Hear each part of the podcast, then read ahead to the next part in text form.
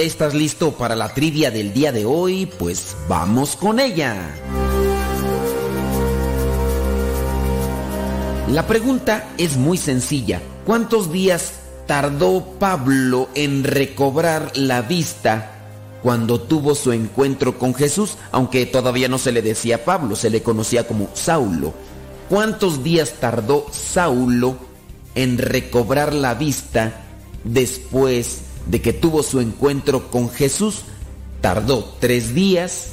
¿Tardó siete días? ¿O tardó diez días?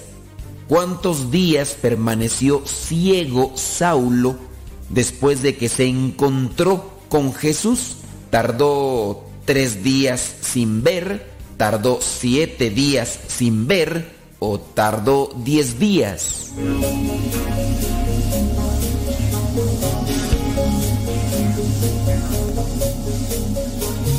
Si tú dijiste que tardó siete días, te equivocaste. Si tú dijiste que tardó 10 días, también te equivocaste.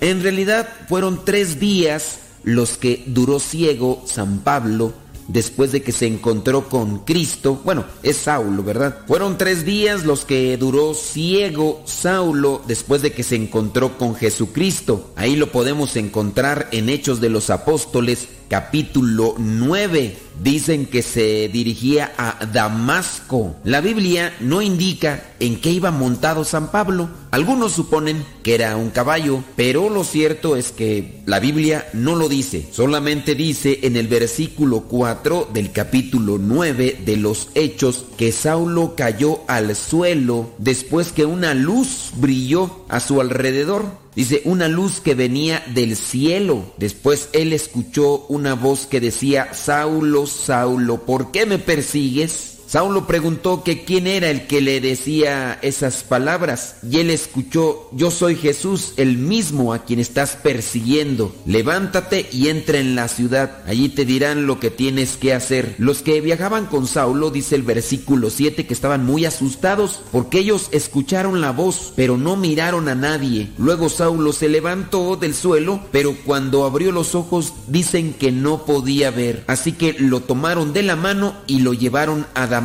En el versículo 9 dice, allí estuvo tres días sin ver y sin comer ni beber nada. Fueron tres días prácticamente de retiro. Ya después llegaría Ananías, quien le va a imponer las manos, hará una oración por él y Saulo va a recobrar la vista. Durante esos tres días, Saulo se mantenía en oración, dice el versículo 11, que cuando recibió el mensaje, Ananías le dijo que se fuera a la calle llamada derecha y en la casa de Judas que preguntara por un hombre de Tarso que se llamaba Saulo, que estaba orando. Podemos señalar que esos tres días hizo un retiro espiritual después de haber tenido ese encuentro con Dios. Y fíjense que estos tres días no serían los únicos que se mantendría en oración. Después vemos en las mismas sagradas escrituras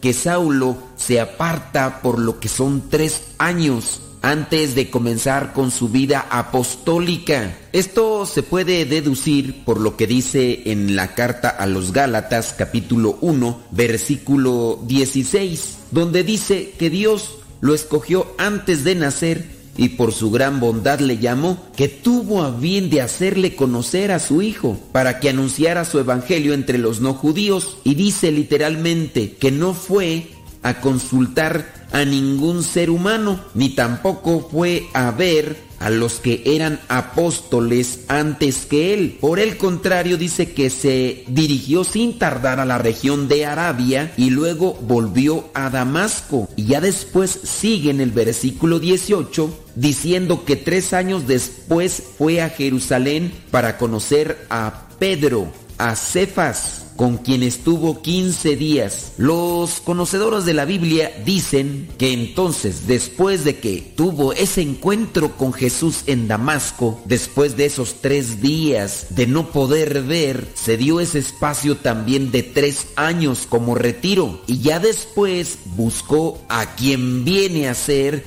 el primer papa, a quien viene a ser el dirigente de la iglesia de Jesucristo, a Pedro, y con él estuvo 15 días. Lo dejo como reflexión para que nos preguntemos cuántos días al año nos damos un espacio para tener un retiro espiritual. A lo mejor sí se dan el espacio para sus vacaciones, disfrutar con la familia, disfrutar de ciertos lugares y de ciertas personas. Pero ¿y qué tal para tener ese encuentro con Dios? A lo mejor vas a un congreso, vas a un retiro y eso es bueno, es provechoso, pero considero que sería mejor prolongar estos días para tener un encuentro con el Señor. Lo dejo y remarco, Hechos 9, versículo 9 señala que San Pablo duró tres días sin ver después de tener ese encuentro con Jesús.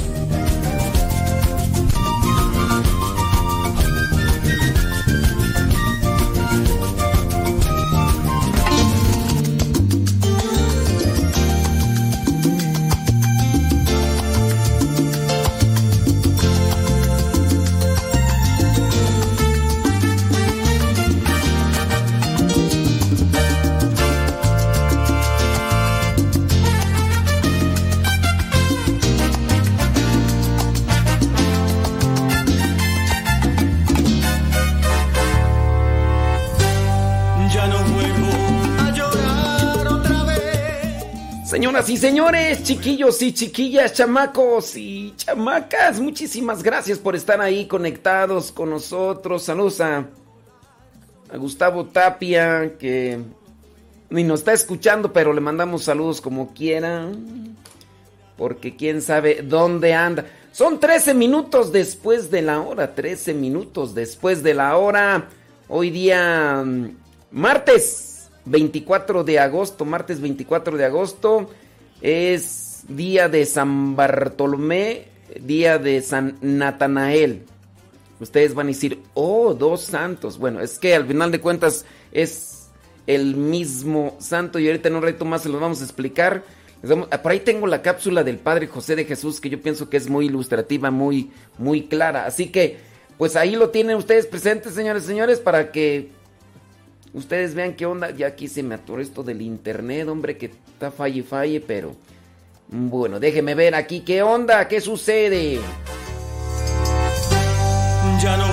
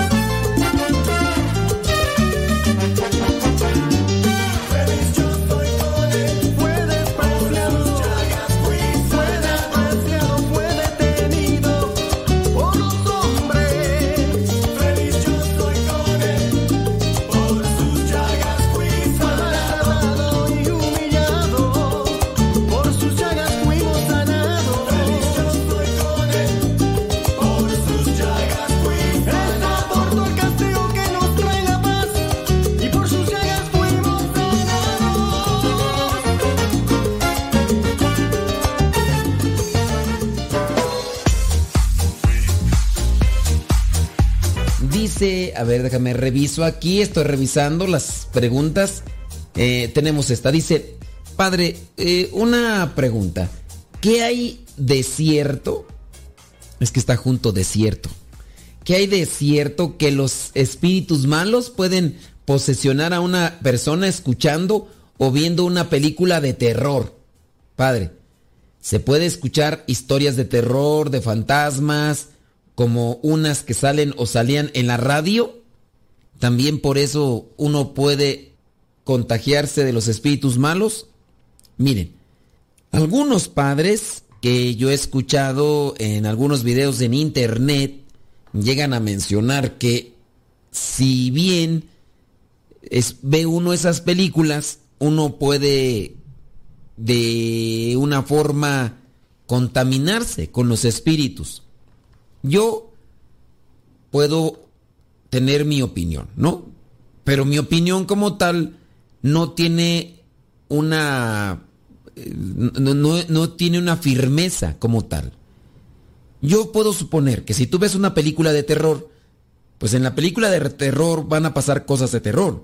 Desde lo que son conjuros, desde lo que son invocaciones, desde lo que son cierto tipo de trabajos espirituales para invocar el maligno. Entonces, quieras o no, eso tiene una repercusión. si no es mental, si no es espiritual, puede tener una repercusión en lo que le llaman la sugestión. Bueno, es, mental vendría a ser como la sugestión, ¿no?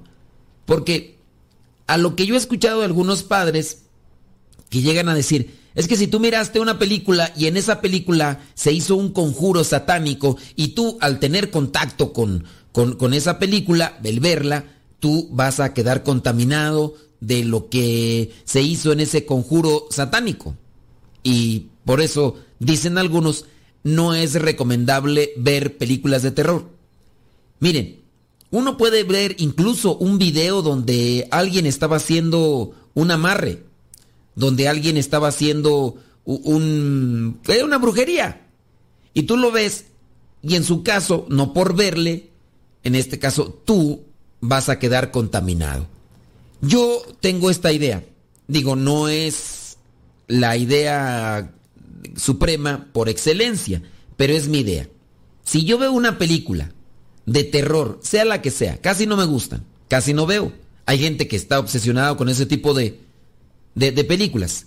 Si yo veo una película y en esa película, eh, por ejemplo, vamos a decir nombres, vamos a decir nombres, que ya son películas. Hace muchos años miré una película donde sale un muñeco, el muñeco diabólico, y el personaje supuestamente hace una, un conjuro y su alma se la pasa al muñeco, porque es un asesino, el señor este, y este algo así hace la invocación al diablo y le pasa su alma a un muñeco. Entonces el alma de aquel asesino vive en el muñeco y este muñeco es el que se dedica a andar asesinando. Y como el muñeco tiene un pacto con el demonio, el alma del muñeco asesino se está cambiando de un muñeco a otro porque ya queman el muñeco, pero ya apareció en otro. Y al final incluso ya hasta termina con la novia del muñeco, el Chucky. Ya la novia del Chucky y ya después hasta tienen, tienen ya intimidad, tienen relaciones sexuales y, y ya está, no sé, yo no, yo no miré la película, ¿verdad? Pero ah, salió una por ahí que se llama La novia de Chucky que también se dedican a, a, matar. Pero miras esa película y tú puedes decir, oye, está mal que la veas porque en esa se hizo un conjuro a Satanás, se le vendió el alma para que él pudiera seguir matando y escaparse de la ley y lo demás. Uno podrá decir, sí, la, hizo la, el conjuro demoníaco y quedó ahí. Ok, lo hizo. ¿Me afectó en algo? Puede ser que sí me afecte. ¿Cómo me va a afectar? ¿Se me va a meter a mí el chamuco? ¿Voy a andar ahí como el Chucky? No, posiblemente no. Pero me va a quedar la idea de andar haciendo esas cosas. En el caso de los niños, si los niños ven eso, pueden imitarlo. Y eso de invocar o convocar a los espíritus malignos para que hagan cierto tipo de acción a la que se está buscando, y ahí hay un perjuicio, ahí ya se está afectando ahí ya eh, le está dañando, como aquel niño que se agarró una, una toalla, eh, las que utiliza uno para secarse después de bañarse, la envolvió a su cuello y, se lanzó del, segundo, tercer piso, del quinto piso, quién sabe qué. ¿Cuál fue la consecuencia? Que el niño murió. ¿Pero por qué se lanzó? Había visto una película donde un personaje tiene una capa y vuela. Entonces, e, en ese caso afectó, afectó y, pero hay consecuencias, bueno, ya de repente tú vas a estar viendo, pensando también, sugestionarte cuando estás mirando una película de esas y ves que se mueve eh, algo atrás y tú qué piensas, pues, hay, hay un espíritu maligno. Y puede ser en muchos de los casos que no. En muchos de los casos puede ser que no. ¿Qué sucede? Que hay una sugestión. Ya en todas partes ves moros con tranchetes. En todas partes ves lo que lo que no es. O, una sombra. Ves una sombra, miras una sombra, ves una sombra y, piensas que ahí está una persona de pie y, e incluso hasta le pones ojos. No, no sé, en ocasiones se dan lo que se le llaman esos efectos eh, de ilusiones ópticas. Se le llama ilusión óptica no sé si te ha pasado que no sé, te quedas mirando la pared.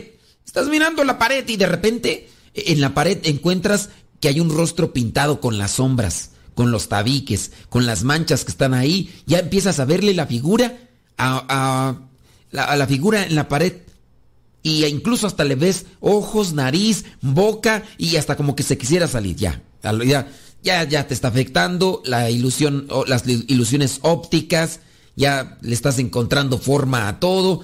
Yo pienso que en esos casos es cuando una película te llega a afectar. Ciertamente, habrá personas que están detrás de las películas y que hacen este tipo de conjuros o consagraciones a Satán. No, no sé si, sea el término apropiado, consagraciones, porque eh, consagrar es hacer, hacer sagrado. Pero en su caso, cuando se ofrece, cuando hay una ofrenda, un culto a Satanás, no dudo, eh, no dudo que, que sí sucedan, pero en su caso, no pienso que si estás bien con Dios, o en su caso, no creo que todas las personas, imagínate una película, ¿cuántas personas no la pueden ver? Hablando de esas películas de, de conjuros y demás. ¿Cuántas personas no han visto esa de la novicia o la monja, no sé qué? ¿Cuántas películas no han visto de estos personajes que, que son espíritus si en verdad alguien está detrás de, esa película, ¿puedo hablar de millones? ¿De millones de vistas? ¿Puedo, ¿Puedo hablar de millones de vistas? Sí, puede ser que sean millones de vistas en todo el mundo. Serían entonces millones de personas contagiadas por el simple hecho de mirarlas. ¿Qué hará entonces que una persona no quede impactada por un supuesto pacto demoníaco, un, un supuesto pacto con Satanás, ¿qué es lo que haría que la persona no, no cayera en las redes de este pacto satánico? ¿Será que hay muchos que, que no caen porque tienen una relación muy buena con Dios? Y yo en verdad puedo decir que, mm, o puedo dudar, que se hagan pactos. Eh, yo puedo dudar que, que, se hagan pactos como tal, así que esté atrás eh, los eh, satanistas que estén atrás los satanistas y que digan, oye, vamos a hacer una película donde la gente vaya a verla y hacemos un conjuro, hacemos un hechizo y que todas las personas que vean esa película queden embrujadas. Que todas las personas que vean esa película queden ya atadas al chamuco. ¿Cómo la ves? Eh, ¿Nos parece bien la idea? ¿No nos parece? Yo en verdad dudo. No creo que que, sea tanto así. Y si lo hacen, de igual manera, no tiene el efecto como tal, porque creo que para que se dé incluso una posesión o lo que se le llama una... Mm, ¿Cómo se le llama tú cuando, cuando las cosas quedan así como infestación? Para que se dé una posesión o una infestación, se necesitan muchas cosas. No es eh, con una sola presencia, no es con una sola palabra, y ya queda todo contaminado, queda todo poseído. Pero si tú que me estás escuchando, igual manera quieres prevenir todo ese tipo de cosas, pues sencillo. Trata de estar siempre bien con Dios, reflexionando su palabra, participando en los sacramentos, vida de oración. ¿Por qué? Porque también eso te prepara para posibles ataques. Y, en su caso, estás resguardado en la sangre del Señor.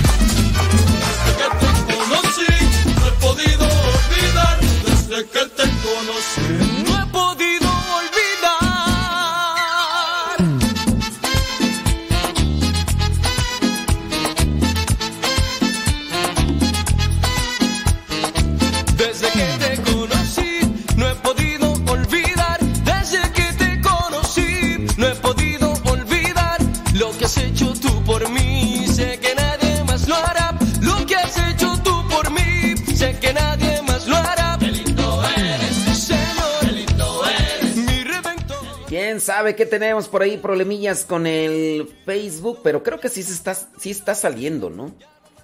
Es que yo, yo por el Facebook no me veo. Tú. Ah, son 27 minutos después de la hora, 27 minutos después de la hora. Y fíjate que te digo que no, no.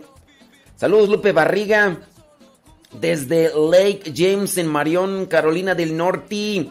Saludos a Yolis Ortiz, desde San Diego, California. Eh, sí, tengo ahí problemas ahí con el Facebook, quién sabe por qué. Laura Montoya, allá en Houston, Texas. Saludos, dice.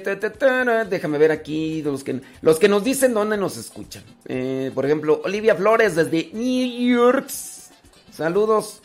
Dice aquí, bueno, saludos, dice, bueno, aquí están platicando, quién sabe qué.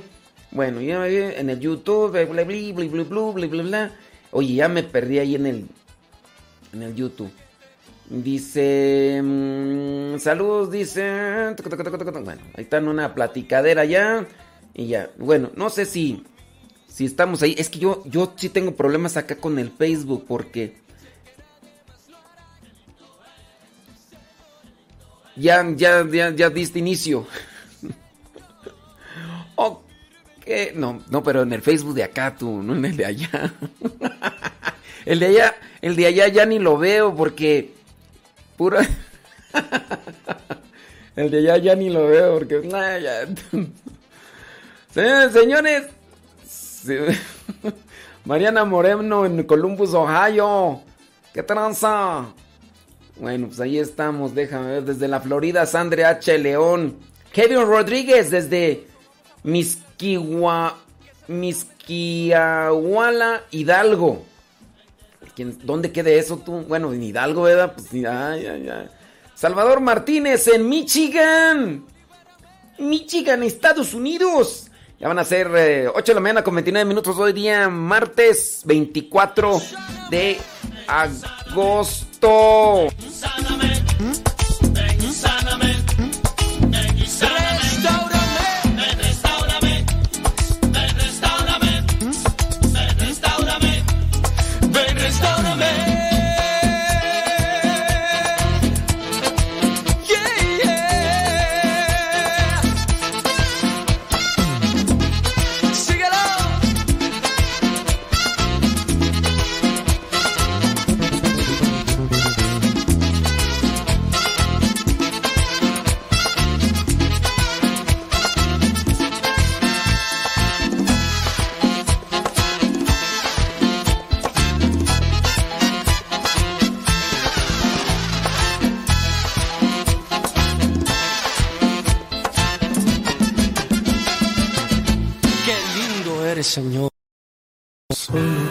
Agradecerte el tiempo que me regalaste. Cuando todo creía perdido, me enseñaste lo que es el amor. Entraste a mis pensamientos, tocaste a mi corazón. Hiciste realidad mis sueños, sin ti ya no sabría quién soy.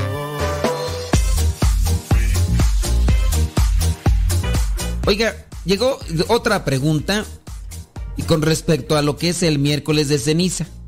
Miren, eh, hemos hablado muchas veces sobre el miércoles de ceniza, pero a pesar de que lo decimos, o, no nos ponen atención, o, o, no sé qué pasa. Mire, la, la ceniza es un sacramental, es, bueno, lo comparo, es como el agua bendita. Ahora, si es como el agua bendita, tú puedes llevarte el agua bendita a tu casa si el Padre te la da. Si tú vas a, a, la iglesia y le pides agua bendita al Padre para llevártela a tu casa, ¿te la da el sacerdote? ¿Puedes hacerlo? ¿Sí o no? La ceniza como el agua bendita. El agua bendita se la puedes poner a un niño que no está bautizado? Respóndete. El agua bendita, como tal, ¿se la puedes poner también a un ateo? ¿Qué opinas de eso? Tú vas a responder porque me imagino que ya tienes más acercamiento con respecto a lo del agua bendita. La ceniza es igual. La ceniza es igual. No es un sacramento, es un sacramental perdona los pecados, no perdona los pecados, ni el agua bendita, ni tampoco la ceniza. Llega una señora y le dice, Padre, écheme un puño de ceniza porque se la voy a llevar a un, enfermito que tengo en la casa. ¿Se puede? A ver, ya te puse el ejemplo del agua bendita. Mi pregunta es, ¿puede llevarse esta señora un poco de ceniza de la que está ahí en la capilla para ponerla el miércoles de ceniza y después ella misma se la va a poner allá a su mamá que está enfermita o a su hijo, a su esposo o alguien que no fue? ¿Puede? ¿Puede o no puede? Respóndase a usted mismo. ¿Puede o no puede? A ver, la persona que habló haciendo la pregunta. ¿Puede o no puede? Es la misma la misma línea. Agua bendita o ceniza. Agua bendita o ceniza. Aquí no vamos a hablar ahorita de lo que es miércoles de ceniza, digo, porque no estamos en miércoles de ceniza, pero hemos hablado de lo que es la ceniza en miércoles de ceniza. Es una forma de penitencia, es un signo, es también incluso una forma de mortificación. La ceniza, de hecho, va en la cabeza, ¿eh? no va así en la frente. Va donde el cabello, o si es que tienen cabello. Si no tienen cabello como yo, pues se les desparrama así para los lados, pero la ceniza va como tal en la cabeza. En el Antiguo Testamento hay muchos pasajes donde se da a conocer el arrepentimiento, donde se da a conocer la mortificación de las personas de su arrepentimiento hacia las cosas que han hecho y el perdón que le quieren pedir a Dios y se echan ceniza. Se echan ceniza y esa es la forma como se inicia en este caso la cuaresma. La cuaresma, entonces le equiparo al agua bendita, la ceniza. La ceniza solamente se pone el miércoles de ceniza y ya, pero podemos decir que va en la misma línea, está en la misma sintonía. A ver, vamos a preguntarle a Ana si le quedó claro, porque nos hizo una pregunta. Dice, el miércoles de ceniza el padre le puede dar ceniza a una persona para que se la ponga a los hijos o familiares que no fueron a misa? Ahí vamos a preguntarle a Ana que si le quedó claro. No lo vamos a decir como tal, pero le ponemos, le equiparamos. Si tú vienes y me pides agua bendita, te la puedo dar para que se la vayas a poner a tus hijos, a tus familiares que no vinieron a misa. La ceniza equiparada al agua bendita. Ahí, ahí lo dejo. Si habla, y si entendió bien el asunto, si no para explicárselo mejor. No, no como tal les voy a dar la respuesta, yo ahí lo dejo para que hagamos un razonamiento. Vámonos con otra pregunta. Dice, ¿qué le puedo decir a un sacerdote que dice que está permitido dar la comunión a un protestante enfermo en un hospital de convalecencia? Pues dile que se ponga a estudiar nuevamente el derecho canónico que se ponga a estudiar el derecho canónico para que pues no ande cometiendo este tipo de abusos litúrgicos. Hay algunos sacerdotes que no sé eh, si son eh, actitudes rebeldes. Miren, ¿me permiten contarles una historia? ¿Me permiten contarles una historia? Muchas gracias. Me la contó un padre allá en Ponchitlán, Jalisco hay un lugar que se llama así, Ponchitlán, Jalisco. No recuerdo ahorita el nombre del padre que me contó la historia del seminario en tiempos en los que estaba él. Y les voy a presentar la historia para después decirles por qué a veces encontramos este tipo de actitudes renuentes, incluso con los sacramentos. Este padre me platica, en aquellos tiempos, cuando andaba por allá de misión, me platica que en el seminario había un grupo de seminaristas que en la noche salieron a una fiesta y se fueron a bailar y allá los miraron las catequistas. Ellos andaban bailando muy contentos y todo. En la noche ellos llegaron, pero se saltaron la barda porque obviamente estaba cerrada la puerta, pero los encontró el sacerdote rector al darse cuenta que no estaban. Entonces les puso cierto tipo de castigos y demás. Se volvieron a salir. Y obviamente les dijeron que con esas actitudes no podían estar. A eso se agregaron otro tipo de actitudes. Dijeron, está bien, ya, ya no se puede, ustedes no quieren, no, no respetan y demás. Se fueron. Al paso del tiempo, regresó otro seminarista supuestamente arrepentido, supuestamente ya había reflexionado y pues al mirar su actitud le dieron otra oportunidad. Pasó el tiempo, lo ordenaron sacerdote y cuando lo ordenaron sacerdote lo mandaron a una iglesia. Pensaban que aquel, aquello que ya había pasado de salirse y escaparse, pensaban que ya había quedado en el olvido y que había reconciliación y todo. Pero cuando lo mandaron a este sacerdote a una parroquia, el sacerdote puso a un lado de la parroquia un lugar donde vendían cerveza y llegaban los señores a emborracharse. Él con el pretexto de decir es que necesito dinero para la parroquia. Después puso a mujeres con faldas muy cortitas para que atendieran y llegara más, llegaran más hombres a tomar cerveza. Obviamente el obispo de aquel lugar le llamó la atención y hizo sufrir al obispo por mucho tiempo, porque ya no solamente servían cervezas las mujeres, sino que hacían otras cosas más con los hombres ya cuando estaban en un ambiente alcoholizado. Así el asunto, pareciera ser que hay actitudes rebeldonas, renuentes, por parte de algunos sacerdotes por alguna cuestión o caso que le sucedió en cierto momento. Aquí, en este caso, si un sacerdote dice, yo le voy a dar la comunión a un protestante que está enfermo, ¿es justo? ¿Es correcto? ¿Es válido? No, no es válido. También en el caso de aquellos sacerdotes que dicen, yo le voy a dar la comunión a una persona que está viviendo en unión libre. ¿Es correcto? ¿Es válido? No. De hecho, no tiene un provecho espiritual como tal. ¿Y por qué lo está haciendo? Porque a lo mejor está en una actitud renuente o rebelde o quiere dar cierto tipo de mortificación a su obispo.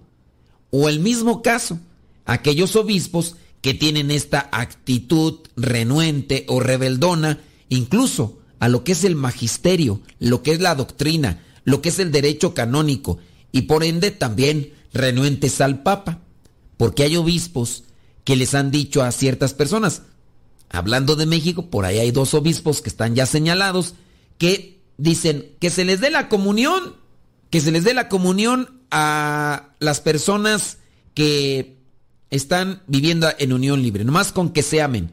Y también incluso están a favor de las uniones de personas del mismo sexo, del mismo sexo. Y ya encontramos pues una actitud que no que no que no es conforme a la doctrina, al magisterio, conforme a lo que nos va presentando la iglesia. Así que ahí se lo dejamos para que lo analicen y vean por qué. Pero sí, ¿qué le pueden decir? Decirle al sacerdote, oiga padre, pues, pues no está bien, oiga, no está bien que usted le dé la comunión a un protestante y menos a una persona que esté en unión libre, que sea católica. Y si no, díganle que se ponga a leer y estudiar el derecho canónico. Eh, que se ponga a estudiar el derecho canónico. Ya nos marcó la persona que dice sobre lo del miércoles de ceniza.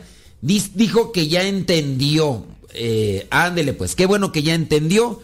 Entonces, es una forma de poder comparar bien lo que es la ceniza con el agua bendita.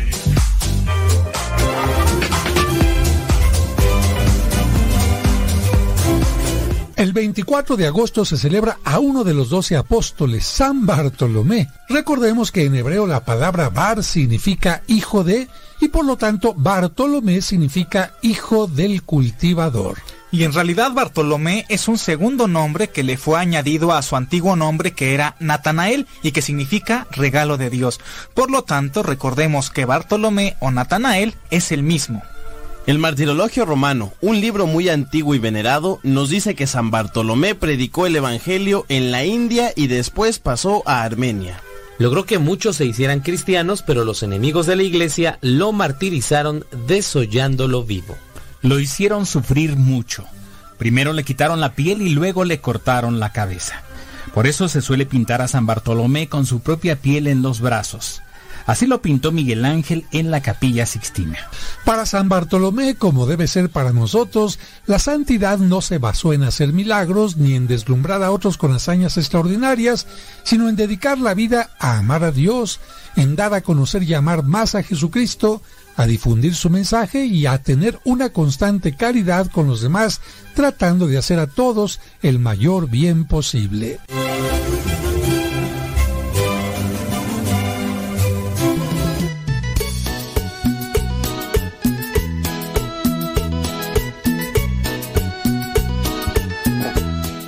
Pues ahí está más o menos, criaturas del Señor. Son las 8 de la mañana con 43 minutos hora del centro de México. Hoy día 24 de agosto. Saludos a Gustavo Tapia que se está durmiendo y tiene hambre.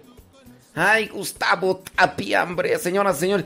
Oiga, pues ahí tengo un problemilla ahí con lo del Facebook. Que, ¿Quién sabe por qué acá yo le doy este... Querer mirar ahí y nomás, nomás no. No, quién sabe. Saludos a Rosalina González allá en Carolina del Norte. Eh, saludos, dice. Ah, sí, quién sabe qué, qué está pasando acá con el Facebook. Pero bueno, con tal de que no se corte. Y si se corta, pues me avisan porque ya ven que hemos tenido algunas fallillas ahí con lo de el Internet News.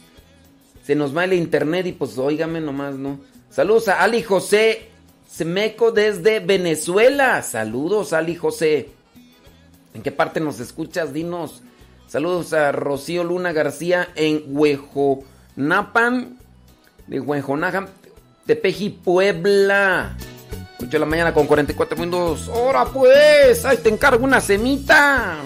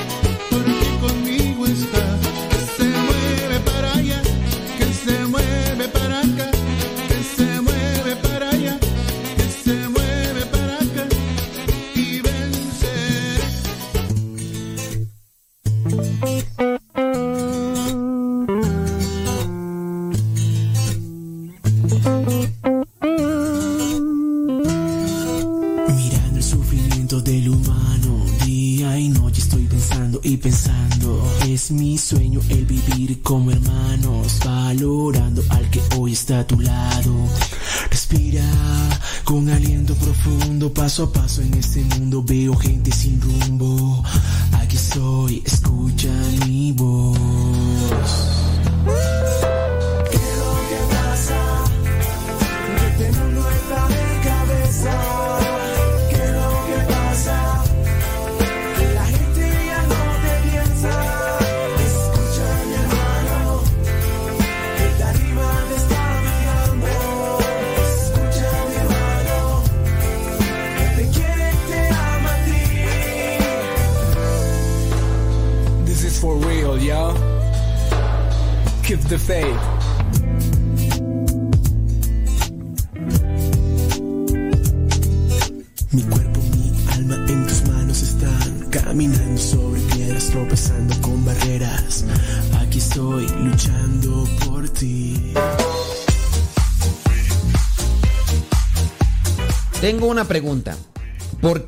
llevo un par de días queriendo salir de duda?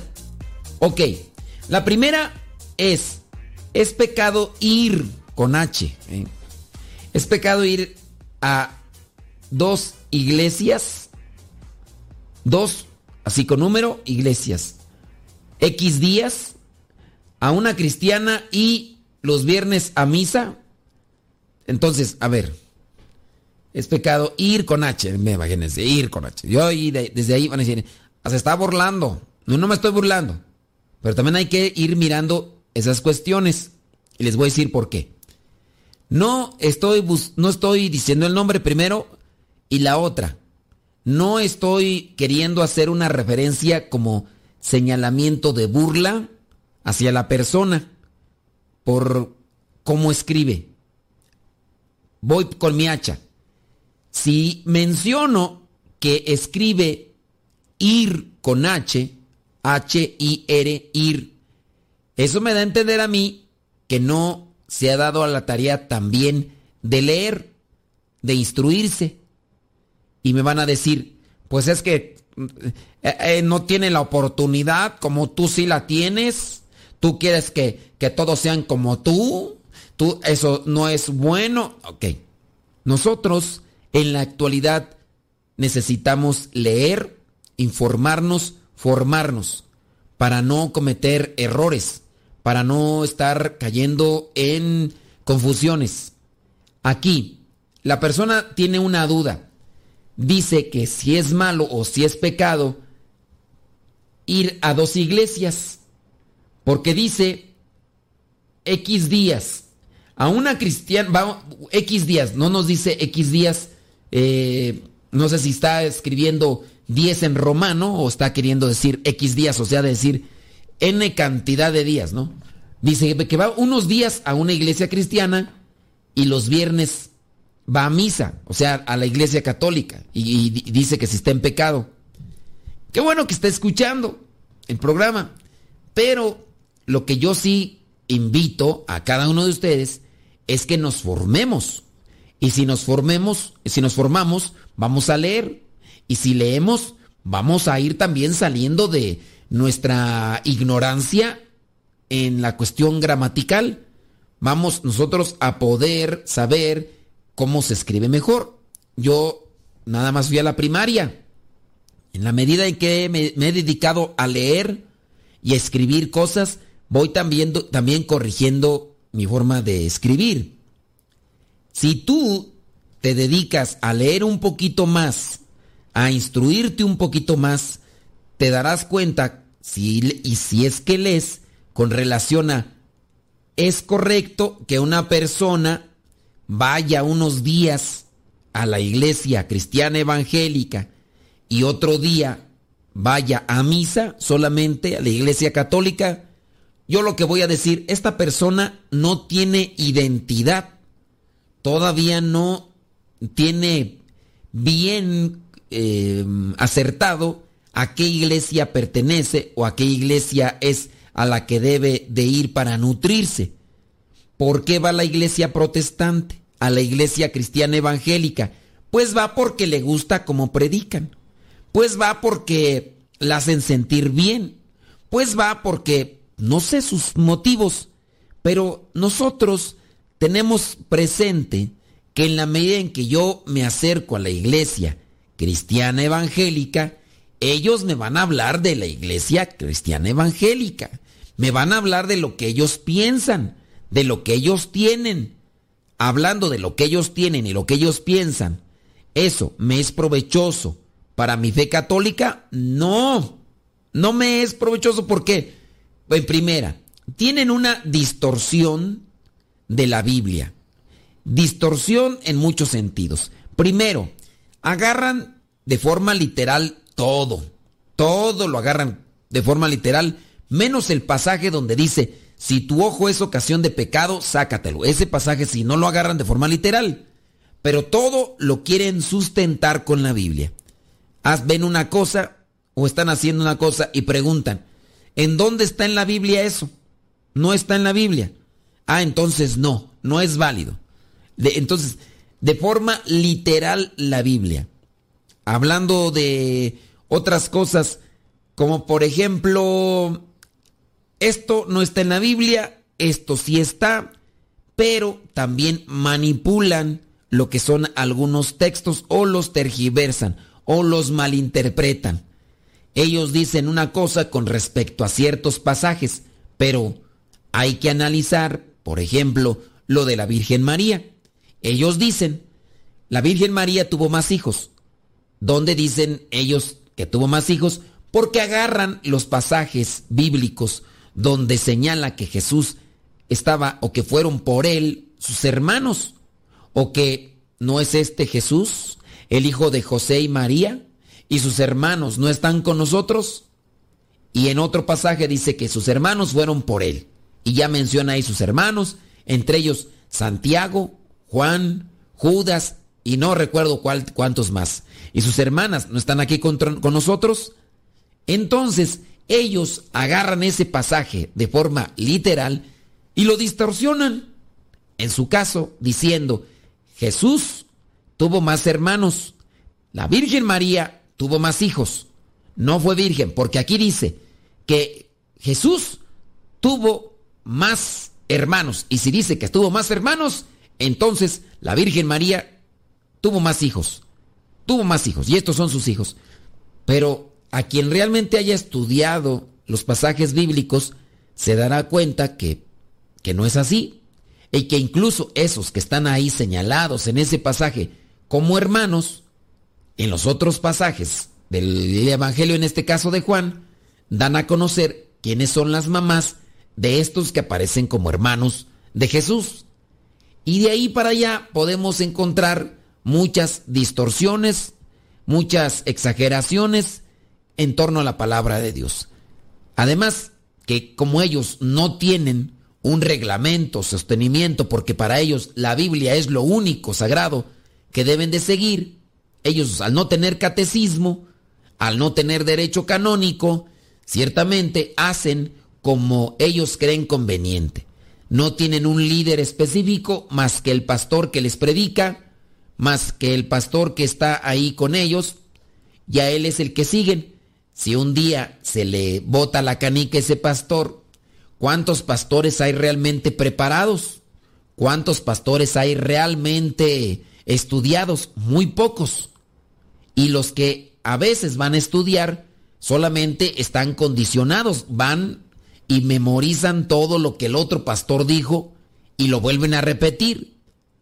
Si tú analizas todo esto, te darás cuenta que no es muy conveniente ir porque te van a confundir todo, te van a confundir toda en este caso. O no sé, que no sé si es hombre o mujer. No te van a confundir toda o te van a confundir todo, no sé. Por eso no sería conveniente que vayas porque te van a estar dando una alimentación espiritual que te puede incluso separar de la iglesia que Cristo fundó. Si tú lees un poco más, si te preparas y estudias, te darás cuenta que la Iglesia Católica es la iglesia que Cristo fundó. Y aunque los cristianos evangélicos digan que no, que incluso mucha gente te salga al paso y te dice, Jesucristo no vino a fundar ninguna religión. Es más, Jesucristo no fundó ninguna iglesia. ¿Por qué? Porque agarran también ese pasaje bíblico, lo distorsionan y lo acomodan como ellos quieren para entender lo que ellos quieren. Y entonces ya nosotros ahí nos damos cuenta que hay cosas que en realidad no están bien acomodadas y que nosotros debemos de entender de mejor manera para no salirnos del carril. ¿Por qué vas a la iglesia evangélica? No lo sé. Analízalo, pero no vayas a la iglesia católica solamente a misa. Trata de ir a cursos, talleres, retiros. ¿El programa de radio es bueno? Yo puedo decir que sí. Lo que buscamos aquí es tratar de inquietar, para que las personas se motiven y busquen donde les pueden instruir y enseñar. Porque muchos de ustedes ahorita están manejando, muchos de ustedes ahorita están quizá eh, comiendo o haciendo otras cosas y no están así como para apuntar y cosas de esas. Y además el programa no lo hacemos en esa línea. Pero yo espero que me hayas escuchado y que reflexiones sobre este aspecto.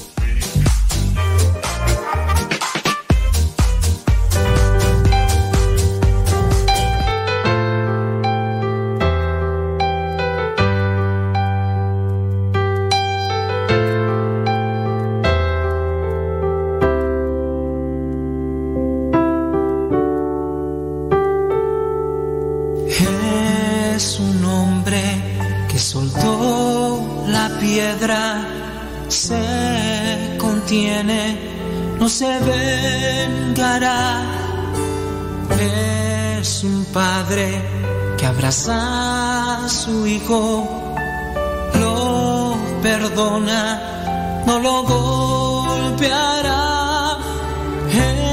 Es la gente que enciende luces, que tiende puentes, que grita paz.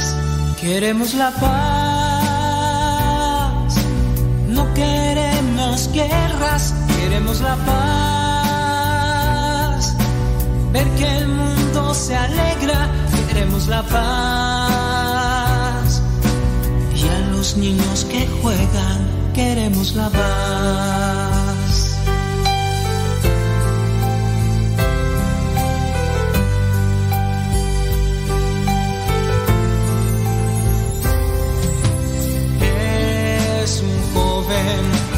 Que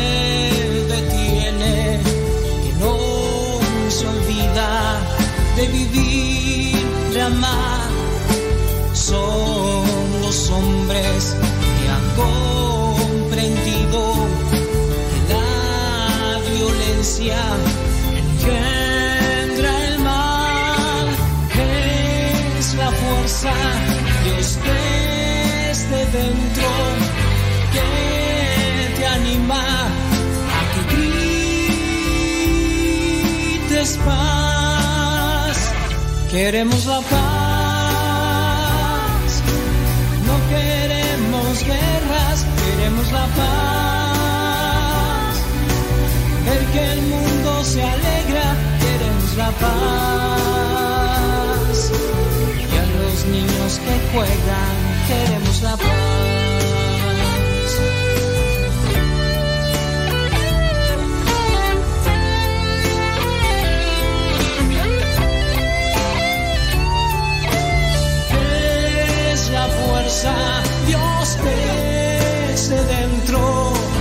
Te anima a que grites paz. Queremos la paz, no queremos guerras, queremos la paz. Ver que el mundo se alegra, queremos la paz. Y a los niños que juegan, queremos la paz.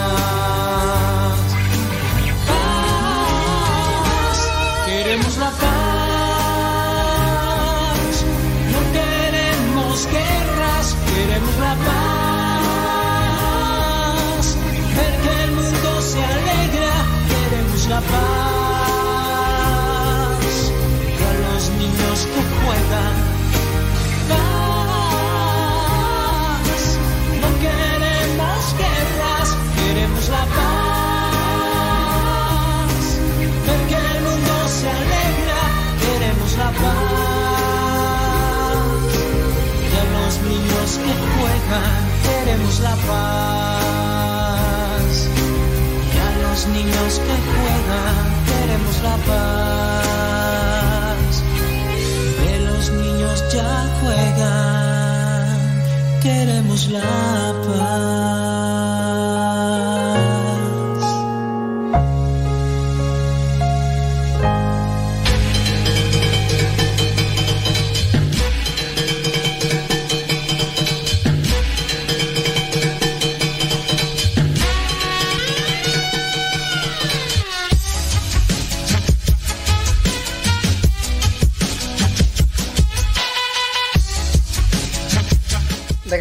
Si todavía estamos conectados en la otra estación que nos, que nos transmiten. Oye, me estaban haciendo una pregunta por ahí. Dice... mm, Dice, en un grupo de la iglesia, la persona encargada nos puso una película de, bueno, ya dice el autor, es un autor de superación personal. Se llama... mm, y dice que presenta psicología, ¿qué? Diferentes psicologías, entre ellas hinduismo, budismo. ¿Qué, qué opino? No te... Mira, sobre el autor. E- El autor creo que maneja la psicología. Yo por ahí este... No puedo decir que leí completamente un libro, pero leí partes del, del libro. no sé si es el libro más eh, más famoso. Es que no quiero decir los nombres de, de estos person de estas de escritores porque porque a veces uno genera publicidad hacia ellos y, y también curiosidad por parte de algunas personas que a veces no tienen el criterio y, piensan que los estoy, re- estoy recomendando al autor o que estoy recomendando sus libros. Entonces, cuando yo no tengo una recomendación o una mm, invitación con relación a este, a este autor o a otros autores, mejor no digo sus nombres. Cuando sí quiero que busquen y los lean, sí digo sus nombres. Pero es pues a veces contradictorio, contraproducente, pues porque yo digo los nombres, por ejemplo, digo, léanse los libros del padre Jorge Loring, están allí en internet gratis. Y no los buscan.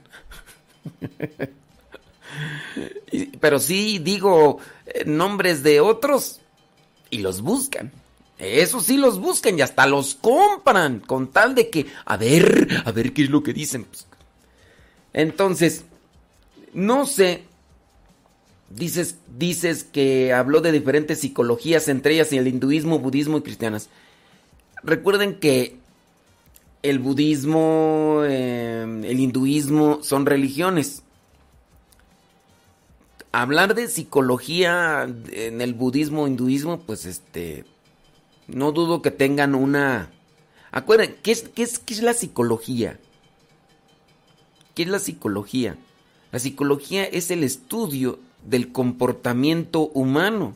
A eso se dedica la psicología. Un psicólogo estudia y analiza el comportamiento de una persona para corregirle, para ayudarle.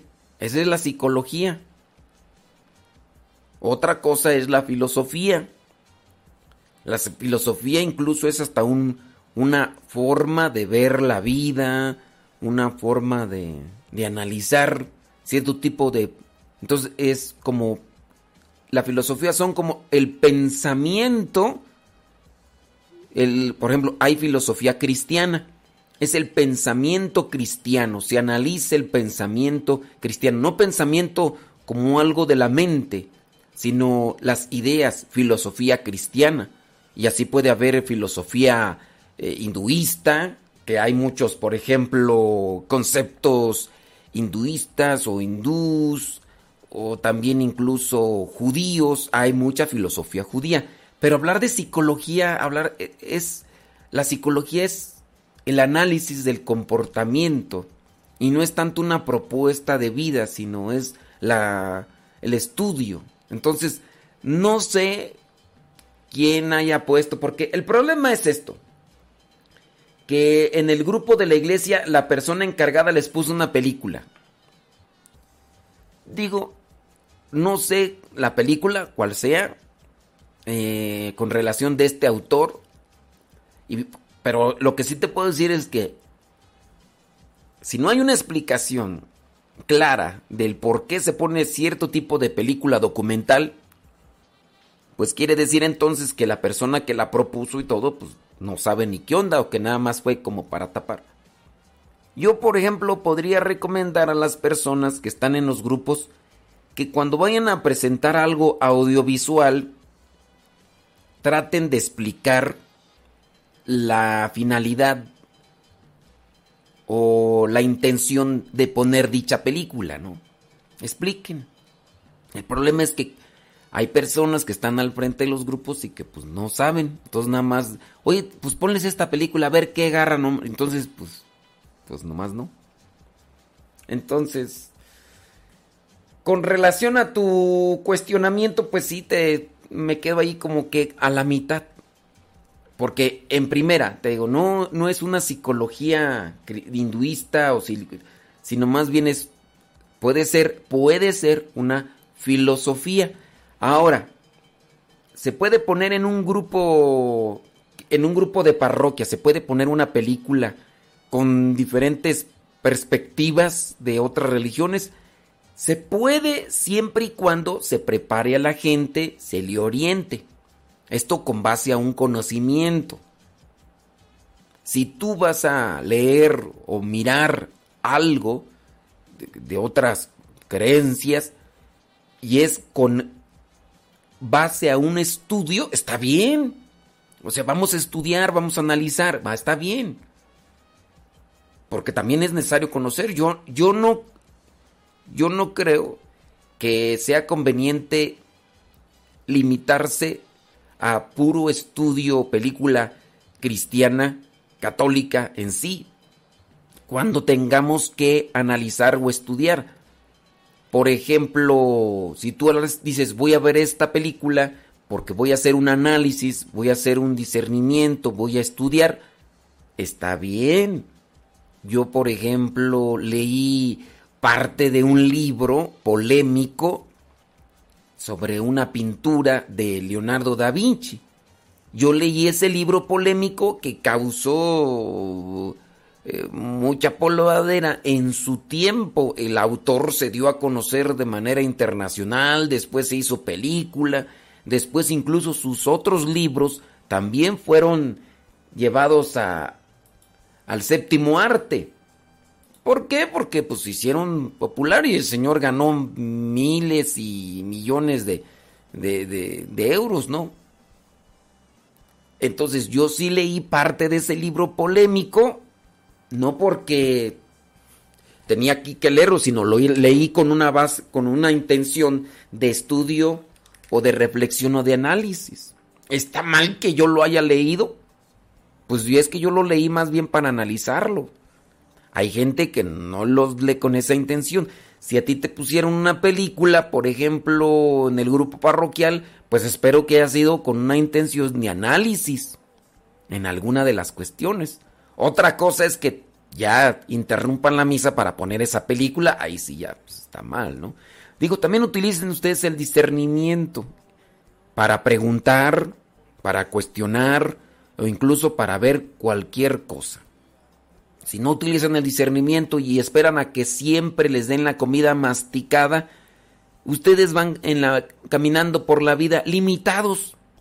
Ustedes van caminando por la vida siempre a expensas de los demás. Ustedes caminan por la vida siempre dependientes de lo que los otros les dicen. Y, y así hay gente que, pues lamentablemente no ha crecido en la, en el discernimiento, tanto así que pues todavía te, te hablan para hablan al padre o quieren buscar. El otro día aquí habló una señora. Es que ando buscando al padre Luis. ¿Para qué? Pues para preguntarle al padre Luis si me vacuno o no me vacuno. Entonces, pues imagínense, o sea, hay gente que, que ya es grande de edad y que lamentablemente no ha logrado discernir ni reflexionar sobre su vida y quiere que le digan si se vacuna o no se vacuna.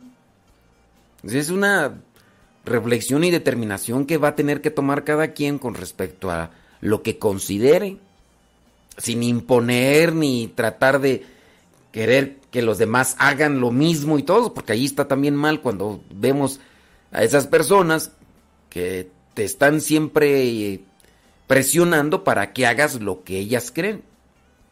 Por ejemplo, el otro día llegó aquí un, seminarista y me preguntó, padre, ¿tú estás tomando el dióxido de, de cloro? Le digo, mm, no, ¿por qué? Pues debería de tomarlo. Y dije, uy, perdóneme usted, eminencia, ya dígame a qué horas tengo que ir al baño, por favor, porque ya me quiere. Dígame qué tengo que comer y cuántas porciones de comida tengo que comer, perdóneme. O sea, ya, ya me estaba imponiendo. Debería. O sea, hay cosas en la vida espiritual en las que pues uno propone y ya cada quien ya cada quien. Pero hablar ya de otras cuestiones físicas, clínicas y demás, pues cada quien. Yo no les voy a decir a ustedes coman esto, coman lo otro, coman aquello. Yo digo, a, a, mí yo sé que sirve esto y esto y esto. Si ustedes se quieren poner, si quieren no poner, yo no voy a imponer. Pero hay gente que no tiene discernimiento, que no tiene mm, reflexión y que camina en la vida siempre dependiendo de lo que los demás le opinan. Hasta para eso, de ponerse la vacuna o no ponérsela. Ya no más falta que, que hablen para que pues, pregunten otras cosas como qué día se puede tener intimidad y qué día no se puede tener intimidad, porque hasta en eso va, va a depender la persona. decir, pues puede hablarle al padre que me diga si hoy puedo tener o no. Por ejemplo, si han hablado, ustedes van a decir, ay, estás exagerado. Sí, hay gente que ha hablado para preguntar que si los días domingo que han tenido intimidad pecaron porque es día domingo. Padre, ¿estoy pecando por tener intimidad el día domingo? Porque es día domingo del Señor. A ver, ¿ustedes qué opinan? Una persona casada, bien, pues, está pecando porque el día domingo tiene intimidad con su pareja. Y así hay personas, así hay personas. Pero bueno, analicen la situación y pues yo espero que los que estén allí también en el grupo tengan criterio y reflexión. Y es que eso es algo que se va trabajando en la vida. La reflexión, el discernimiento, el criterio. Andy, pues.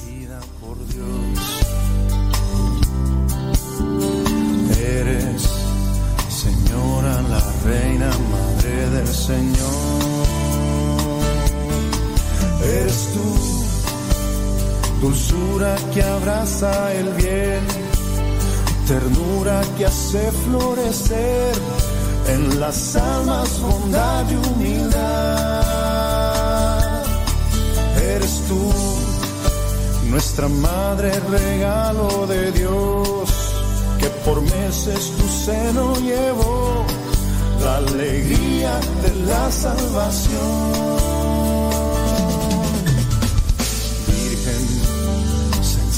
apacible, eres virgen, María auxiliadora, eres linda, consoladora, intercesora, eres tierna, adoradora, del bien eres tú,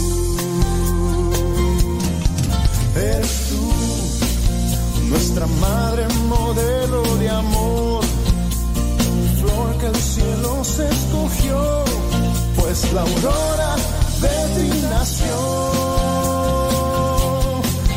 Eres tú, virgen lucero y flor, la que nunca imaginó ser portadora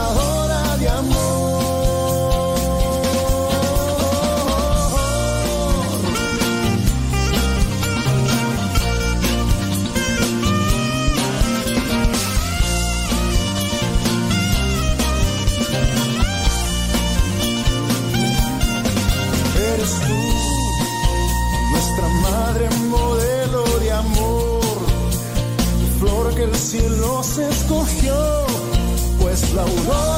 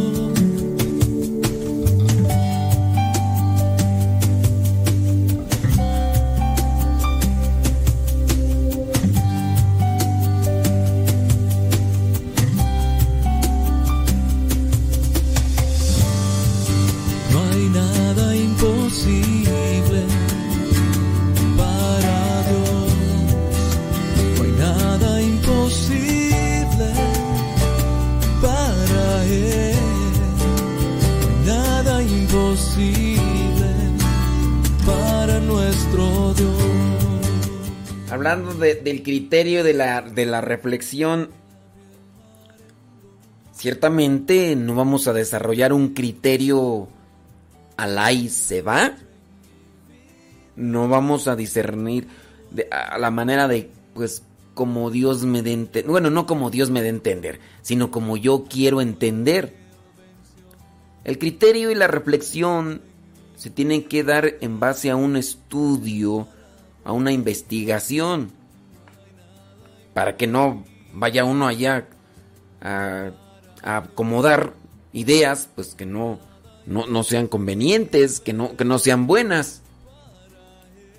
¿Qué opina de esto? Bueno, investiga tú por aquí, por allá, porque si solamente tú estás pidiendo la opinión en sí de una persona y en ella estás basando todo, toda tu dirección, pues ahí estás mal. A ver, eh, en relación a ver, esta persona, digamos, la estamos eh, basando el comentario, la intención de reflexión con base a lo que quisieron hacer en un grupo de catequesis. Dijeron, dijo el coordinador de catequesis, vamos a ponerles esta, esta película. Es de un fulano. Muy bien, ¿quién es el fulano? Un psicólogo. Muy bien, ¿de qué hablar? De psicología. Muy bien. Es de psicología. Ya. ¿Qué, cuál es ¿Qué tipo de psicología? Ah, porque hay mucho tipo de psicología. Freudiana. Está la de. ¿Quién más tú? La de. Pum, pum, eh, la de Fromm. Eric Fromm. Está también la de psicología, la que presenta este señor Víctor Frank. Entonces, hay psicología incluso cristiana. ¿Cuál, tipo de psicología? Ok, la película eh, va a ser para tratar de analizar sobre esta situación. Al final, los que tengan dudas o comentarios, vamos a, a reflexionar sobre ello. ¿Qué les parece? Entonces, pues ustedes ya nos dicen, ¿no? A ver qué rollo y todo lo demás. Si una persona está presentando una película y no tiene una orientación hacia su público para que traten de discernir, si, si es con base a un estudio que corresponde, digamos que a nosotros cuando estudiamos filosofía nos pusieron algunas películas nos pusieron una película basada en la historia de Sofía. ¿Sí se llama así tú? Es un libro de filosofía, pero que presenta solamente algunas gotitas de la filosofía antigua, moderna, medieval, contemporánea y pues la película pues sí, o sea, como que te da una remembranza y si ya has leído el libro, que el libro es una novela en sí, pero te presenta una por eso se llama la historia de Sofía, y ya miramos esa película, o sea, supimos encajar muy bien. Estudiamos filosofía, la filosofía antigua, no porque nos fuéramos a hacer mm, del tipo de filosofía, ¿cómo se le llama? estoica. Estudiamos cuál es la filosofía estoica. Estudiamos la filosofía platónica. Estudiamos incluso la filosofía aristotélica y no porque ya somos este, nosotros de la filosofía, no, es para tener una noción e idea clara de, de por qué, porque estamos estudiando filosofía. No nada más voy a dedicarme a estudiar pura filosofía cristiana, puro Santo Tomás de Aquino o en su caso a San Agustín, que incluso de ello, de hecho, ellos dos tienen diferentes vertientes de la filosofía. Eh, en el caso de San Agustín está más apegado a la filosofía platónica. Santo Tomás de Aquino está pegado más a la filosofía aristotélica. Entonces ya ahí vienes a el discernimiento.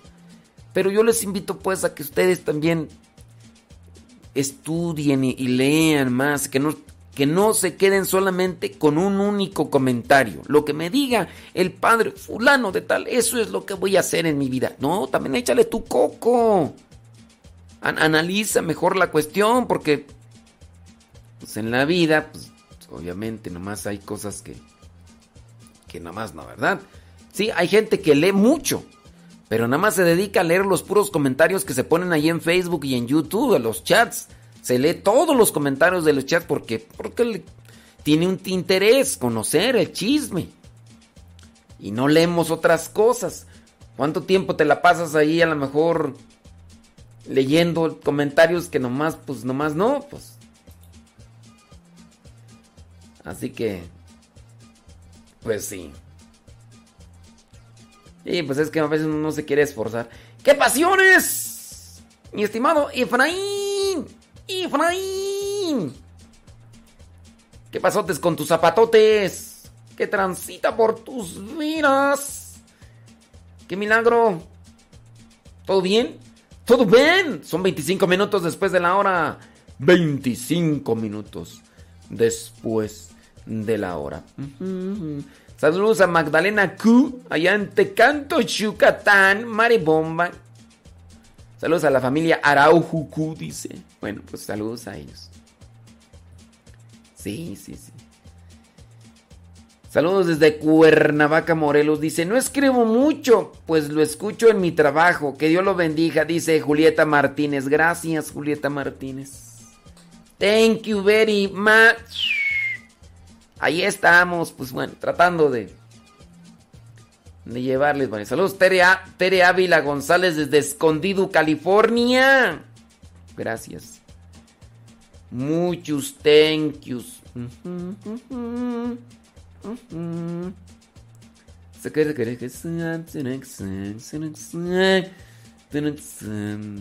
Bueno, ya, nos, ya no encontré ahí más que más nos dijeron de eso de de la persona que puso ahí. Mm. Dice, esa persona nos decía que como adultos tomáramos la parte que nos conviene. Es que incluso hasta la referencia está mal, que como adultos tomáramos la parte que nos conviene. Hay personas ya mayores que no que no han trabajado en el discernimiento y eso es riesgoso. Es riesgoso. Mira, por ejemplo, te voy a poner un ejemplo. Si una persona no ha reflexionado sobre lo que es el comer saludablemente y por qué, y a esa persona la avientas a un, a, un buffet, y si esa persona no ha reflexionado el por qué debe de comer saludablemente y para qué, esa persona la pones en un restaurante donde haya buffet esa persona te aseguro que no va a buscar lo que le conviene, sino lo que le gusta. ¿Por qué? Porque no ha...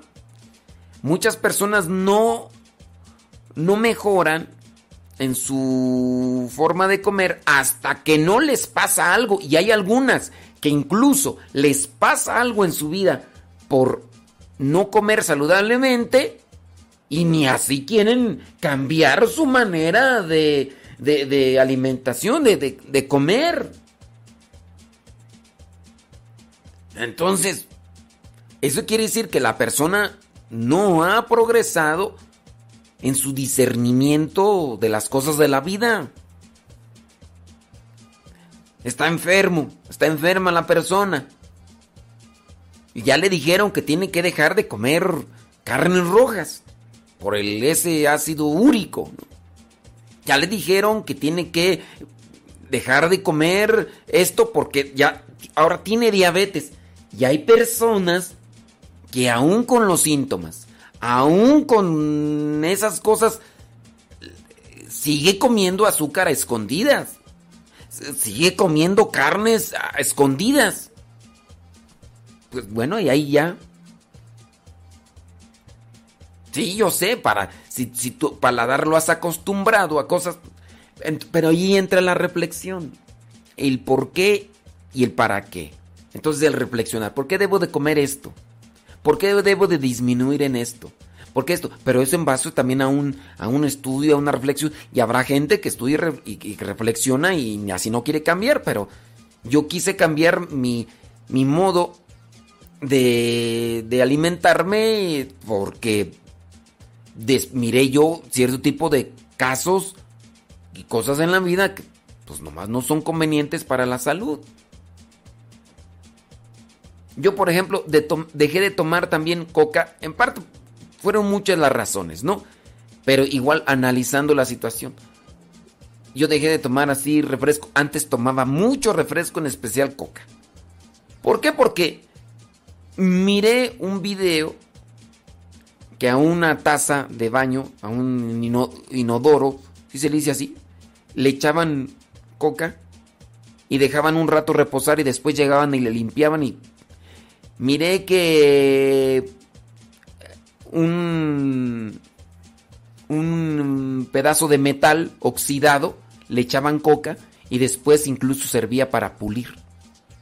Miré que donde una, un automóvil había dejado la marca del neumático, de la llanta, pues querían quitar la, pues la marca ahí de la quemada de llanta, le echaban coca y, y yo me puse a pensar, si eso, si eso hacen para quitar, ¿qué, ¿qué hará que cuando tú te lo echas?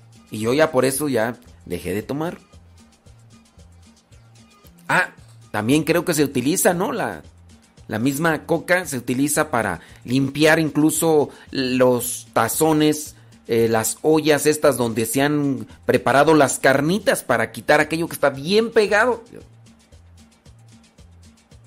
Entonces, es, es una cuestión de análisis, de reflexión, no es tomar lo que les conviene, porque hay personas que todavía no saben lo que les conviene porque no se han dedicado a, profundizar y así en la vida. Yo voy a estudiar y analizar y hacer una reflexión, no solamente de unos, sino de varios puntos de vista que sean convergentes. Nosotros, por ejemplo, estudiamos las diferentes filosofías y después se nos presentan las filosofías cristianas. Entonces ahora sí, veamos de todo esto que ya hemos analizado, lo más conveniente es esto, por esto y esto y esto, porque nosotros somos cristianos, a esto nos tenemos que enfocar y por esto y esto y esto. Pero ya tengo un conocimiento, pero si yo nada más me quedo con lo de una persona y todo, pues no. En fin, en fin, saludos a Alejandra Rivera Flores allá en Chile, dice. Ándele pues, saludos hasta Chile, Alejandra Rivera Flores, gracias. Ándele pues, pues bueno. Señoras y señores, saludos de Perris, California, dice Isván Marcial. Ándele. Saludos a Kevin Ferni ahí en Morelia, Michoacán. Te digo que no puedo ver los comentarios este... Allí en el Facebook no sé qué pasó. No sé qué pasó, pero... Lo que pasó, pasó. 32 minutos después de la hora, hoy día martes 24 de agosto.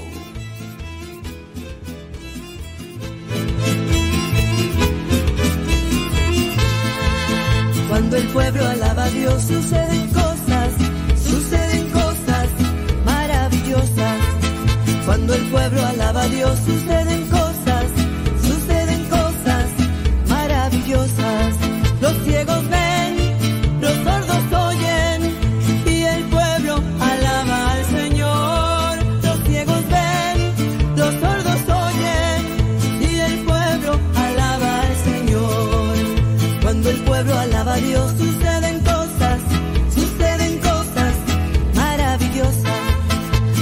pueblo alaba a Dios suceden cosas, suceden cosas maravillosas.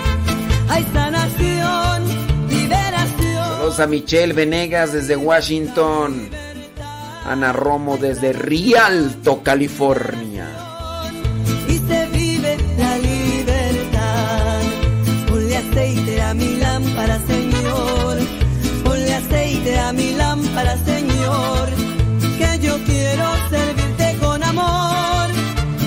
Aceite a mi lámpara, Señor. Ponle aceite a mi lámpara, Señor. Ponle aceite a mi lámpara, Señor. Que yo quiero servirte con amor. Ponle aceite a mi lámpara, Señor.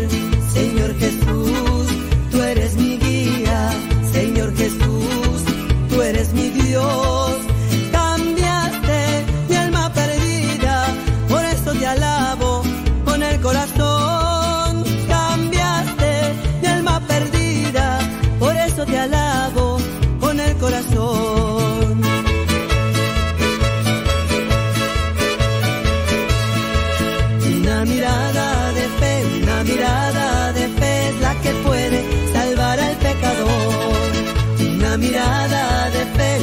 Mirada de fe es la que puede salvar al pecador. Y si tú vienes a Cristo Jesús, Él te perdonará. Porque una mirada de fe es la que puede salvar al pecador.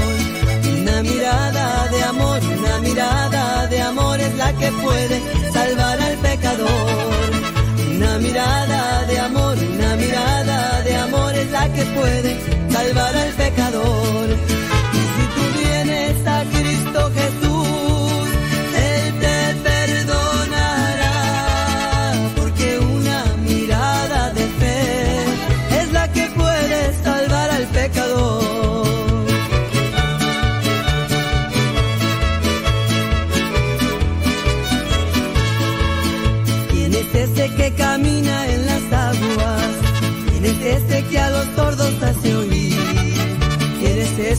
Los muertos resucita?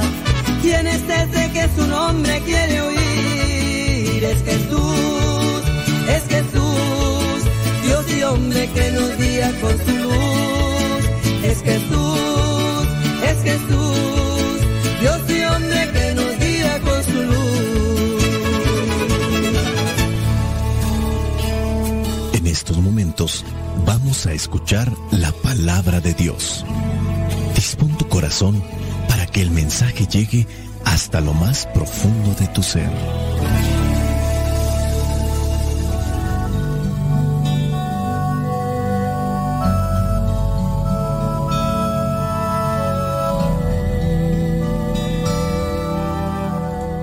El Evangelio que la iglesia nos presenta para el día de hoy en esta fiesta de San Bartolomé Apóstol corresponde a Juan, capítulo 1, versículos del 45 al 51. Dice así.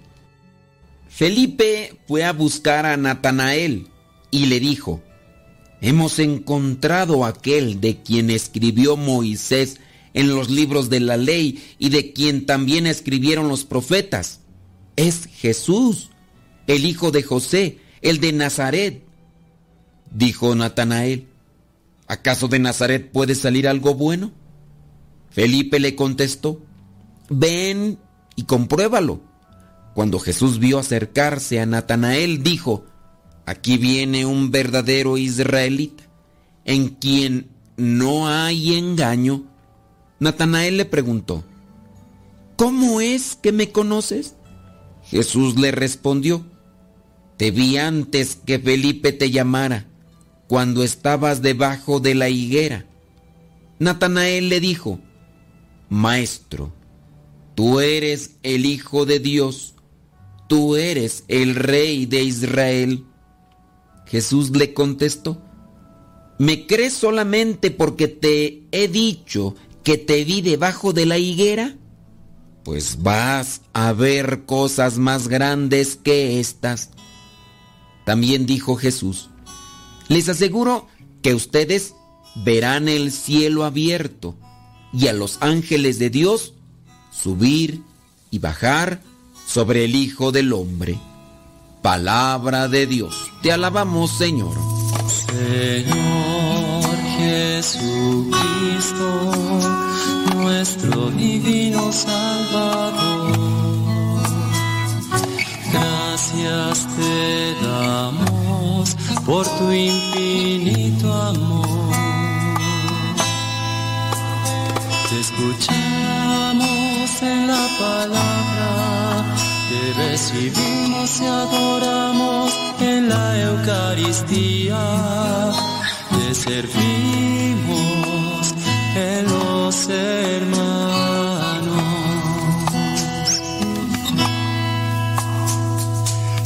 Que seamos misioneros como lo quieres tú, enseñando a los hombres el fuego de tu amor. Oh, La iglesia en este día recuerda a este apóstol que aparece poco en los evangelios, Natanael o Bartolomé. Se dice que era hijo de Talmai, vivió en Caná de Galilea. La tradición dice que fue misionero en Armenia.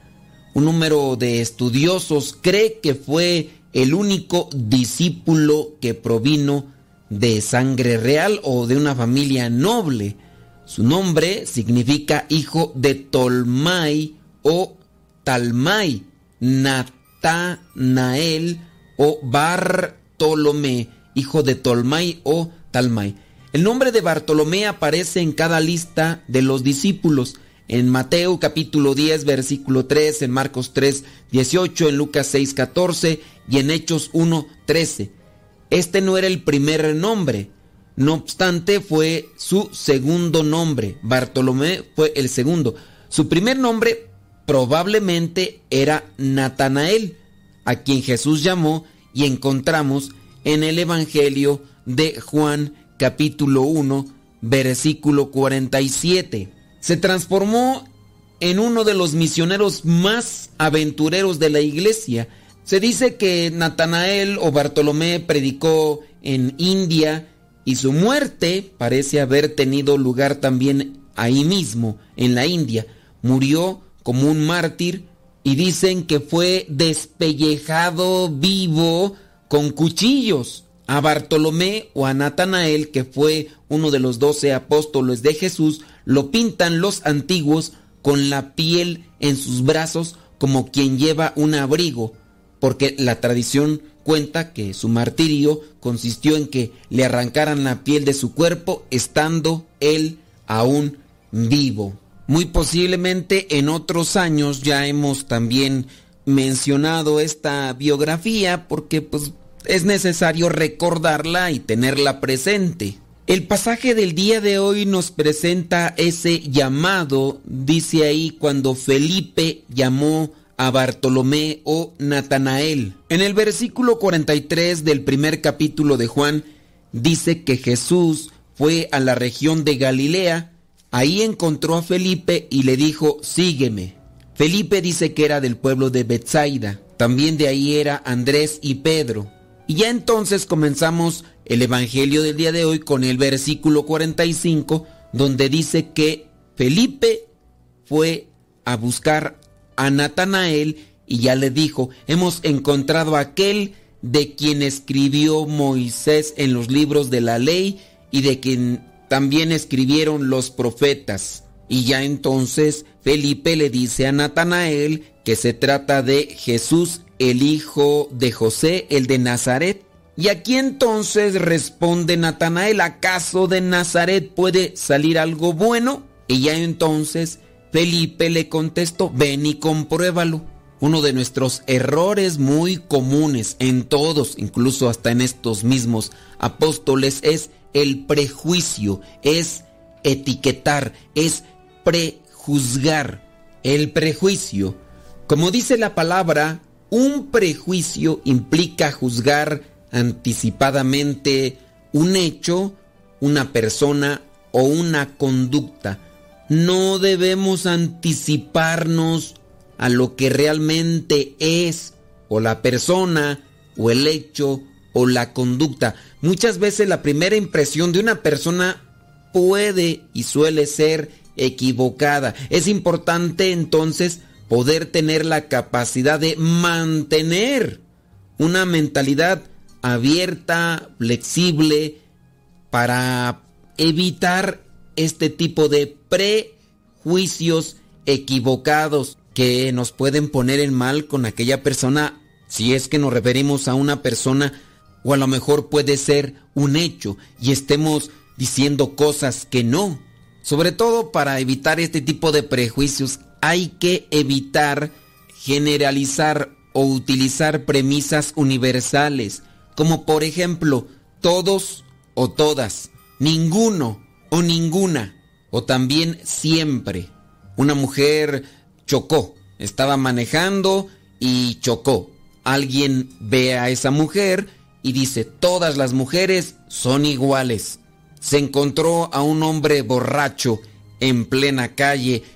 Alguien lo ve, en este caso podría ser la mujer, del lado contrario, y dice, todos los hombres son iguales. O como en el caso de cuando una mujer descubre a su esposo que es infiel y le parte el corazón.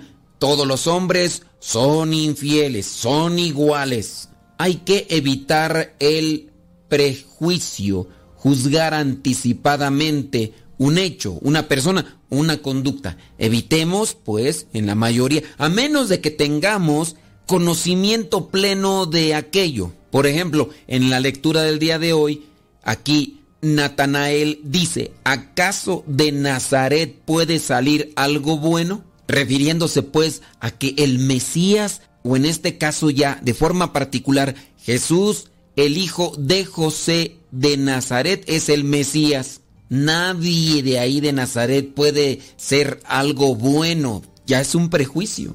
Consejo, hay que esperar el tiempo. Antes de emitir un comentario o de catalogar a una persona, debemos tomarnos el tiempo necesario para conocer bien la situación o a la persona. Si nos esperamos, nos podemos sorprender positivamente si le damos la oportunidad, observar también con cierta distancia y hay que tratar no actuar impulsivamente para que la otra persona pueda actuar libre y desenvolverse con naturalidad. Si no le damos la oportunidad, pues nunca vamos a saber si estábamos en lo cierto de lo que pensábamos o a lo mejor no. Hablando de otro punto importante para no prejuiciar o no catalogar o etiquetar a las personas es la sinceridad. No des o no demos por hecho algo basado en suposiciones. Si tenemos algún tipo de dudas, en relación a ciertas situaciones, hay que preguntarle directamente a la persona implicada, sobre todo si se trata de, de actitudes o, o reacciones, porque igual alguien me puede venir a decir, oye, es que fulano, o es que sutano, o es que los de este pueblo, o los de este país, o los de... tú ya sabes. Siempre a veces hay por ahí alguien que se ha dejado llevar por suposiciones y te las comparte como si fueran verdades. En ocasiones lo que nosotros consideramos incluso como un agravio, en realidad puede ser que para la otra persona no lo es. Por eso es necesario no dar por hecho eh, ciertas cosas, sino más bien consultar antes. Otro consejo podría ser la claridad.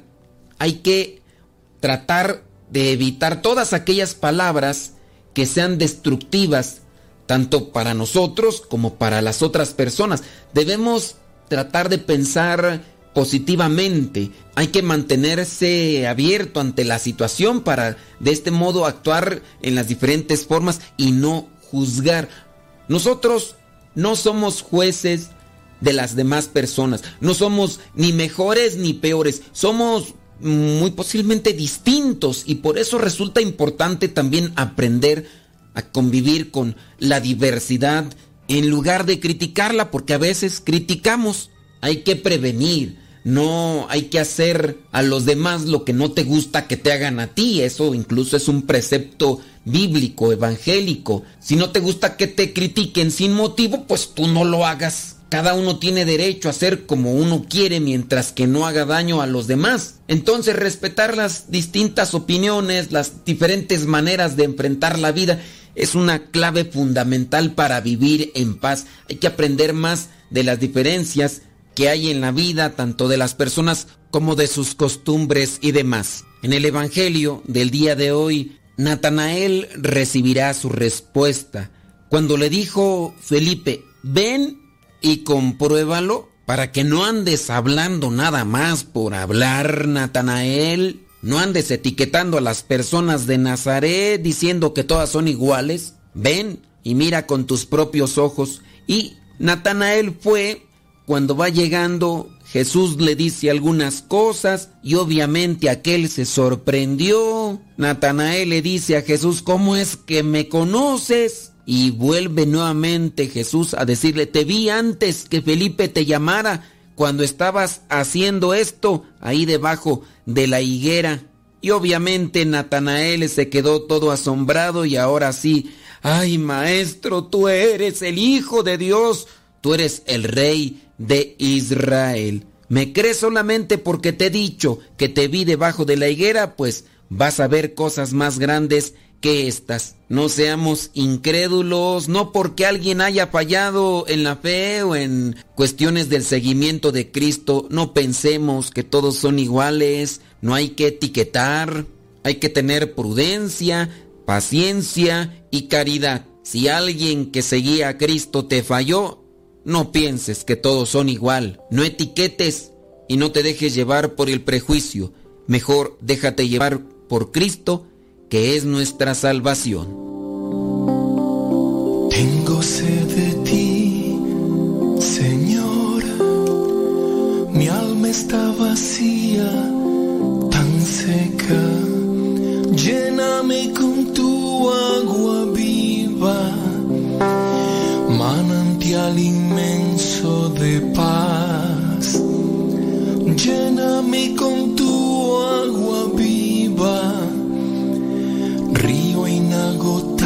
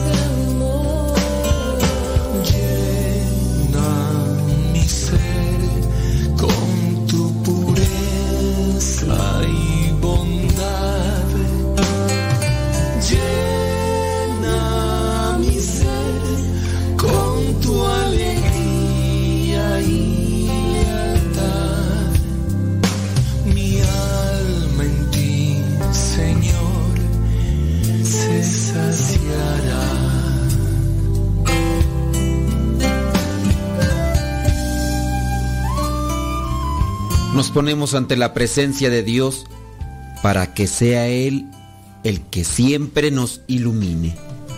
Señor mío y Dios mío, tú eres un Dios de amor, de las cosas bonitas, de esas que no se pueden comprar, de esas que no son estrafalarias. Contigo las cosas son tan dulces, tan tiernas, tan sencillas, de esas que sacan sonrisas, lo mejor de uno, de esas que uno quisiera que nunca se acabaran, como este rato de oración, como la paz en casa, como el bienestar de los míos, la salud. Y te doy gracias por poner en mi corazón tu espíritu. Soy templo del Espíritu Santo, tú moras en mí. Así me lo dices y me lo haces sentir. Hoy salgo con ganas de tomar las mejores decisiones para mí, sin dañar a nadie. Lo importante es que mientras tú camines a mi lado, será un día maravilloso, de gloria y triunfo. Por favor, guíame en cada una de las tareas que tengo que realizar. Ilumina mi mente, aclara mis ideas y acompáñame en mis jornadas. Amado Dios, te pido que vayas conmigo a donde sea que yo vaya y que seas tú quien dirija cada uno de mis pasos. Tu presencia en mi vida es importante, Señor, y cada día que pasa necesito más de ti. Te suplico que nunca me abandones, que me cubras con tu mano de fuerza y amor, Y si por algún motivo tuviese temor o dudas, susúrrame al oído para recordarme que tus planes siempre son mejores que los míos y que no tengo por qué dudar, porque tú sabes qué es lo mejor para mi vida y siempre llenas mis días de hermosas bendiciones y prosperidad. Te pido también, amado Señor, de infinita misericordia, que tomes y lleves de la mano a mi familia, líbralos de todo mal y peligro. Llena sus vidas de triunfo, amor y paz y permite que cada noche regresen a salvo a nuestro hermoso hogar. Amado Dios, te entrego este día que empieza. Por favor, llena mi vida de bienestar, prosperidad, amor y alegría. Ayúdame a controlar mi lengua para no ser prejuicioso, para no etiquetar a las personas que me rodean, a las personas que trabajan conmigo, a las del grupo. Ayúdame a controlar mi lengua, mis pensamientos y a no suponer. Te pido que camines a mi lado y me permitas avanzar con paso firme hacia mis sueños y más grandes anhelos. En ti confío y sé que tú cumplirás tu maravillosa palabra en mi vida. La bendición de Dios Todopoderoso, Padre, Hijo y Espíritu Santo, descienda sobre cada uno de ustedes y les acompañe siempre. Soy el Padre Modesto Lule de los misioneros servidores de la palabra. Vayamos a vivir el Evangelio. Lámpara es tu palabra para mis pasos, luz mi sendero. Lámpara es tu palabra para mis pasos,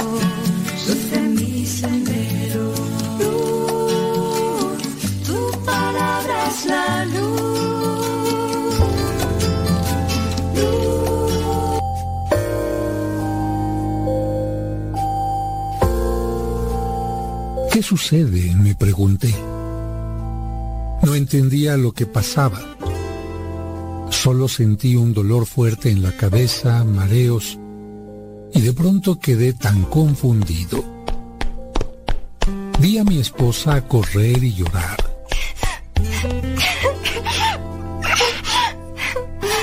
Todos decían que había muerto y yo les grité que eso no era cierto. Les dije, estoy aquí, pero lo cierto es que ellos no me veían y yo no pude abrazarlos. Luego vi que trasladaban a alguien en una carroza fúnebre. Me acerqué y descubrí que era yo mismo. Qué extraño. Vi a mi familia sumida en el dolor. Todos lloraban mientras yo solo los veía. Ya no sentía dolor ni tristeza. Yo era solo un espectador. Al día siguiente, mi familia regresó a casa sin mí con un gran vacío. En mi trabajo, ya alguien ocupa mi puesto y todo volvió ahí a ser como antes. Corren, atienden llamadas, hacen pagos, envían documentos, firman recibos, en fin. Es como si nunca hubiera faltado yo. Qué bien. Solo algunos compañeros se acuerdan de mí a ratos y lamentan que ya no esté. Sin embargo, en mi familia el vacío persiste. Mi esposa sigue llorando. Está confundida. No sabe cómo hacer sin mí. Mi hijo pequeño pregunta, ¿dónde está papá? Y ella le dice que en el cielo. Mi hija mayor acaba de comprender dolorosamente lo que es la muerte. No deja de llorar. No quiere ir a clases. No se puede concentrar. Tampoco come. Mi perro se paró en la puerta esperándome y de ahí no hay quien lo saque. Come, bebe agua y regresa a su puesto de espera. Pasan los meses. Mi hijo cumple cuatro años y yo no estoy. Él se aferra a mamá. Se ha vuelto tímido y retraído. No hay una figura paterna para él. Papá ya no está. Mi esposa carga con todas las responsabilidades sobre sus hombros. Tiene que sonreír a los niños para darles fortaleza. Ya pasó un año y en casa el ambiente de tristeza sigue igual. En cambio, en la empresa donde trabajaba ya nadie me nombra y todo marcha bien. Simplemente me sustituyeron por otra persona y a él lo sustituirán más tarde por otra. ¿Sabes qué dijo el forense? Que morí por estrés. En mi cerebro reventó una vena por una alta presión que me dio cuando me llamaron de mi trabajo para decirme que de los 10 camiones que solicité solo llegaron 7. Así, preocupado por un camión, terminó mi vida por el estrés, por la preocupación de tres camiones. Ahora me doy cuenta que para la empresa en que trabajamos, siempre seremos uno más, completamente reemplazables en cualquier momento. Pero para la familia, yo era único e irreemplazable. Así que, si escuchas mi voz, haz caso a este consejo. Por favor, dedícate a lo que de verdad es importante. Todos necesitamos un trabajo que nos permita cubrir nuestras necesidades básicas. Pero no te entregues a una empresa. Entrégate a tus seres queridos. Abraza a tus hijos. Visita a tus padres. Besa a tu esposa o a tu esposo. Llama a tus amigos. Goza a esos seres a quienes de verdad les harás falta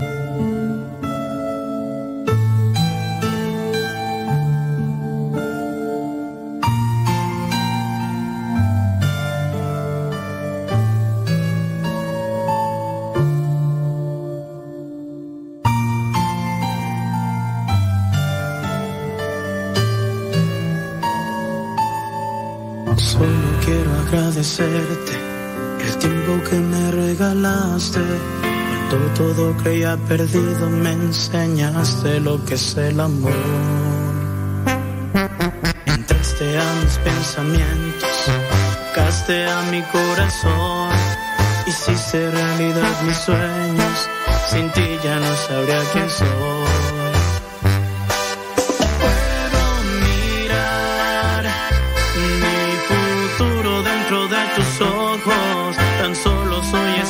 Reflejo de ti. Quiero llevar mi locura más allá del cielo. Tocarte y nunca alejarme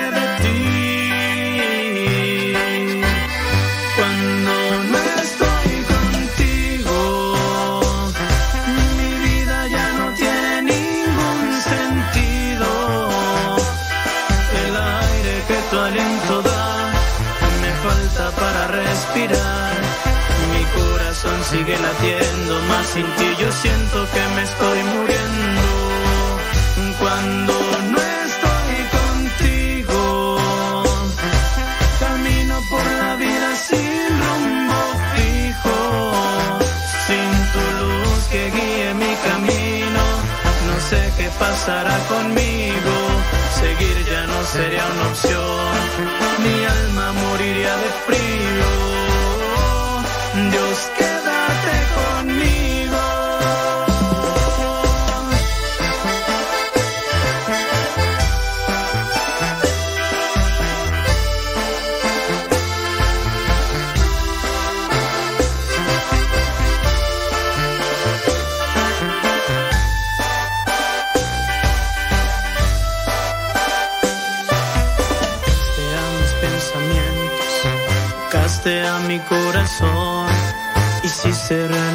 sueños, sin ti ya no sabría quién soy.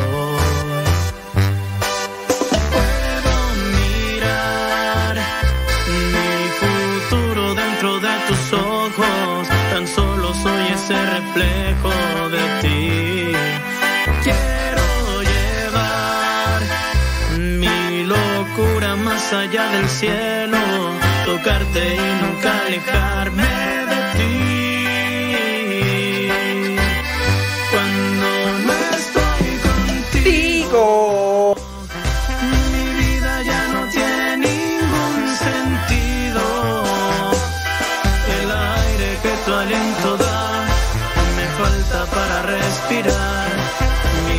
Tal vez yo tengo cáncer en mi cuerpo, pero ustedes tienen el cáncer en su corazón.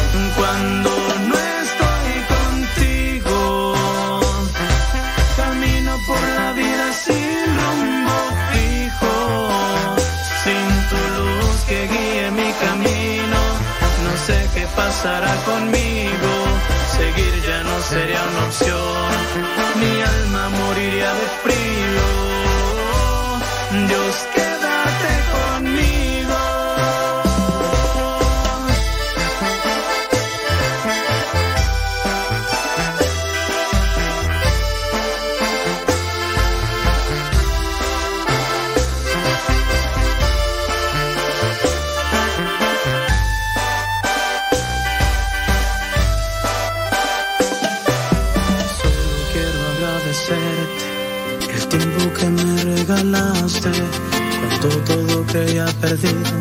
me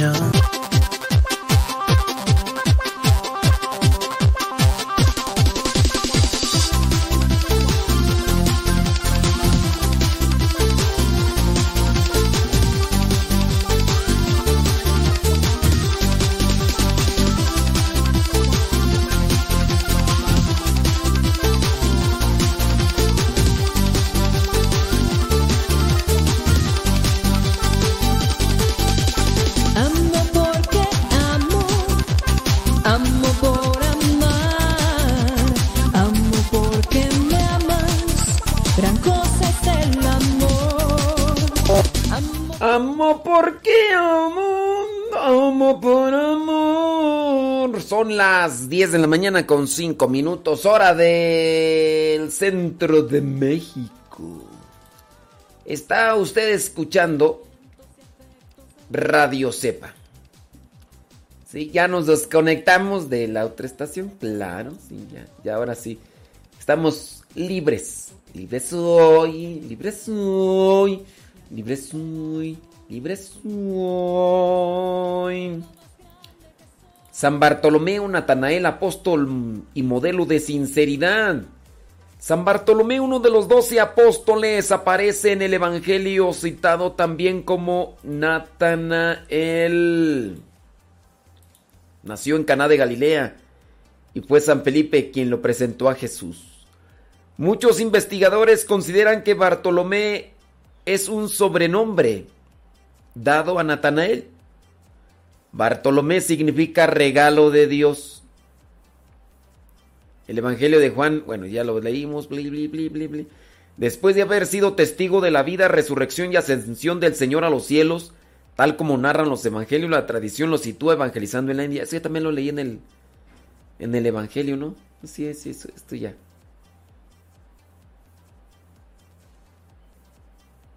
Sí, esto ya lo leí. Vámonos a una, otra noticia. Noticia.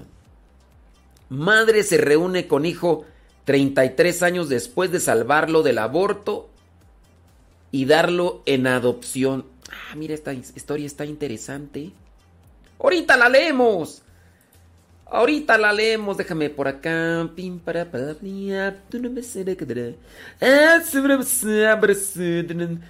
Ora, Odalis, Odalis, Odalas, la, la, la, la, ti, ti, ti, ti, ti, ti. Hola di, hola da, da, da, da, ti, ti, ti, ti, ti, ti, ti. Eh, ¿A poco? Dice... mm, ¿Qué tú? Ah, ah, es que estoy acá leyendo el chisme. Dice... dice, ah, pero a ver si... pero, pero, pero, pero, será, pero, ¿De qué están hablando acá tú? ¿Quién sabe de qué?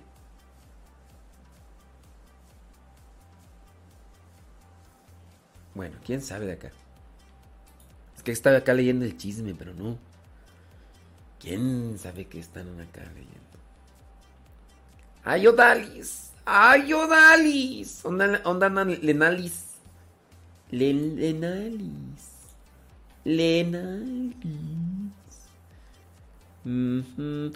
Eh, ayer alguien por ahí me hizo el comentario de, de lo de, de Job. Y, me quedé pensando y le pedí que me mandara la cita bíblica y me la mandó y todo. Y ahorita la voy a revisar por ahí porque me pusieron a pensar entonces que la la trivia bíblica de cuánto tiempo vivió Job, entonces pareciera ser que está que está eh, equivocada, pareciera ser. Les digo pareciera ser porque pues este Ujú. voy, voy a checarlo, voy a checarlo. Sí, sí, sí. Déjame acá atender una llamada que quieren que les hable. Espérame tantito.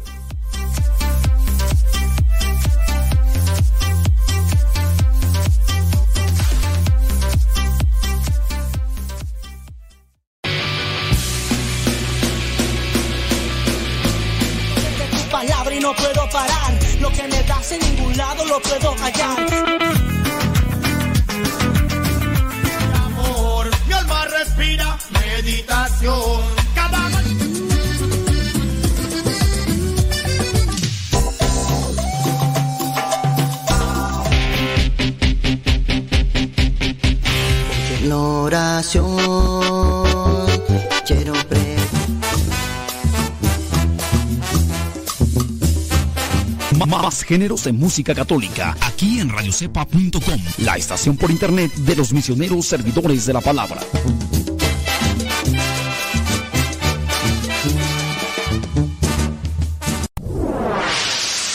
Escuchas Radio Cepa.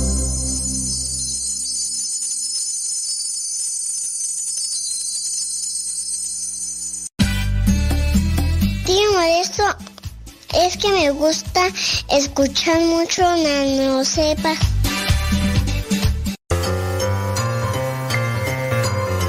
La siguiente es una trivia muy, pero muy sencilla. De igual manera, pon mucha atención y responde acertadamente. La pregunta es la siguiente. ¿Cuántos hijos llegó a tener el primer profeta? Vamos a llamarle ya así para que nosotros aprendamos. El primer profeta fue Moisés, aquel que liberó al pueblo de Israel de Egipto.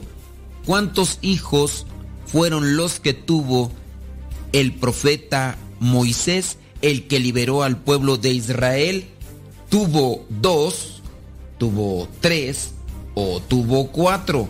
¿Cuántos hijos tuvo Moisés, el que liberó al pueblo de Israel? ¿Tuvo dos, tuvo tres o tuvo cuatro?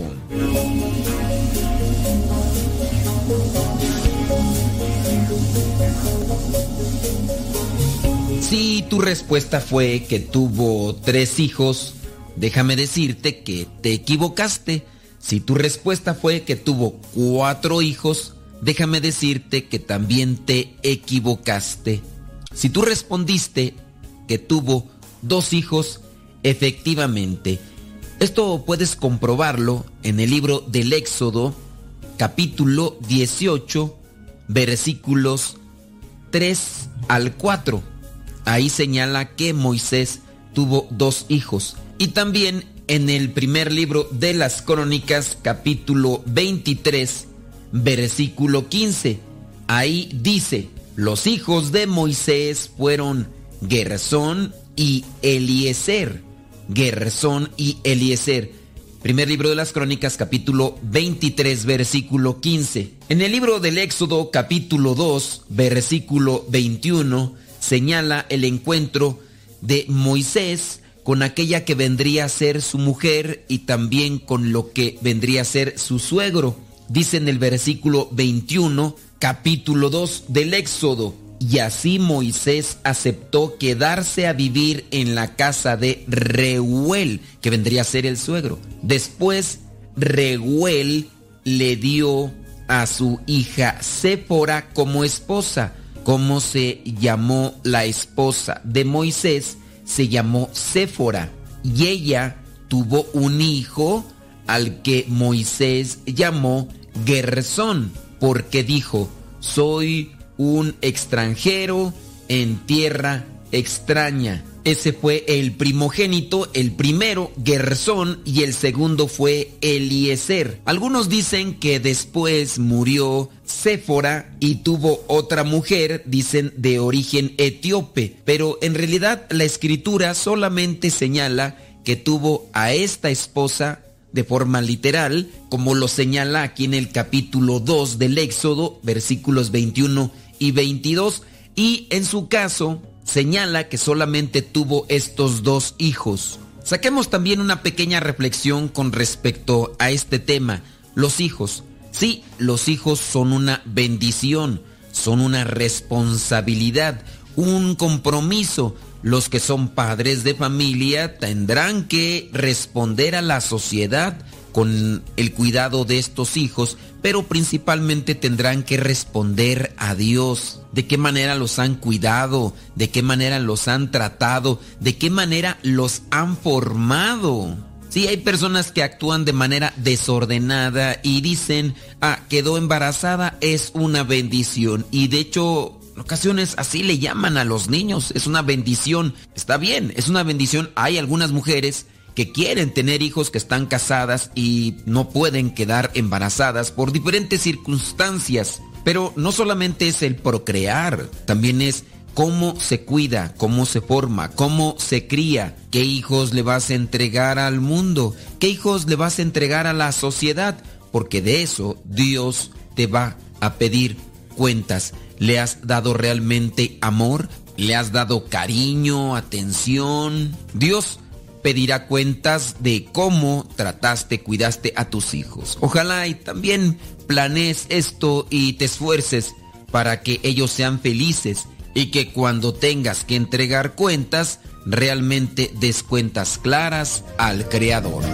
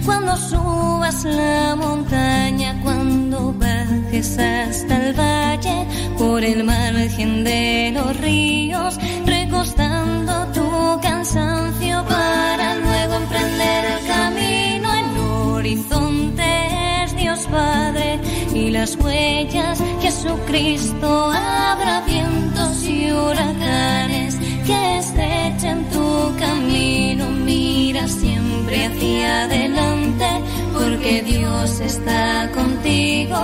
No detengas hoy tus pasos, sigue las huellas del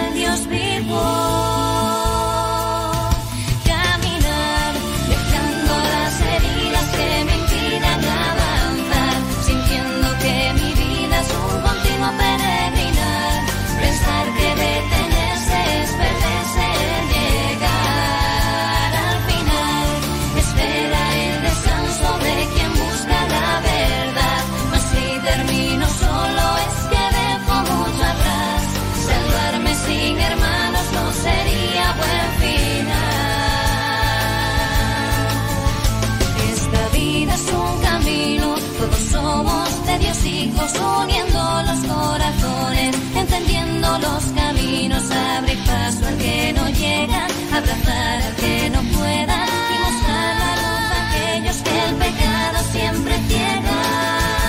Caminar, dejando las heridas que me impidan avanzar, sintiendo que mi vida es un continuo peregrinar, pensar que detenerse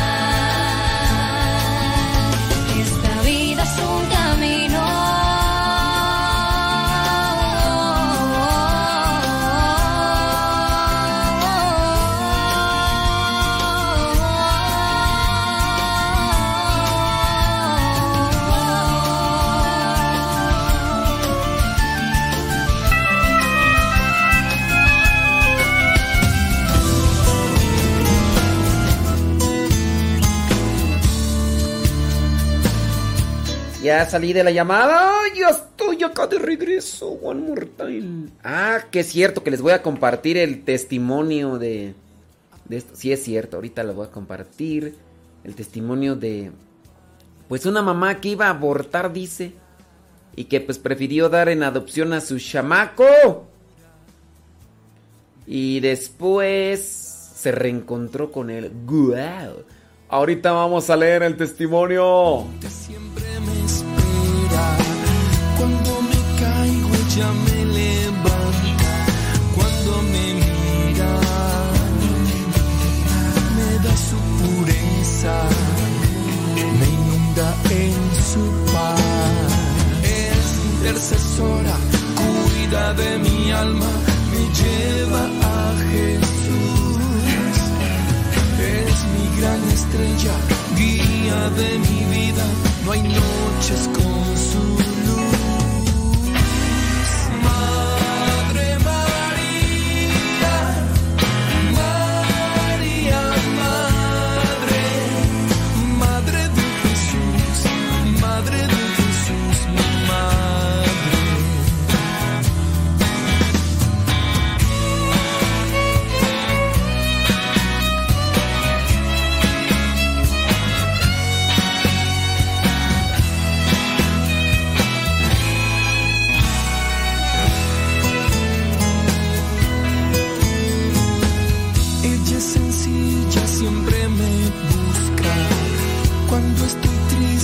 Me anima cuando me mira.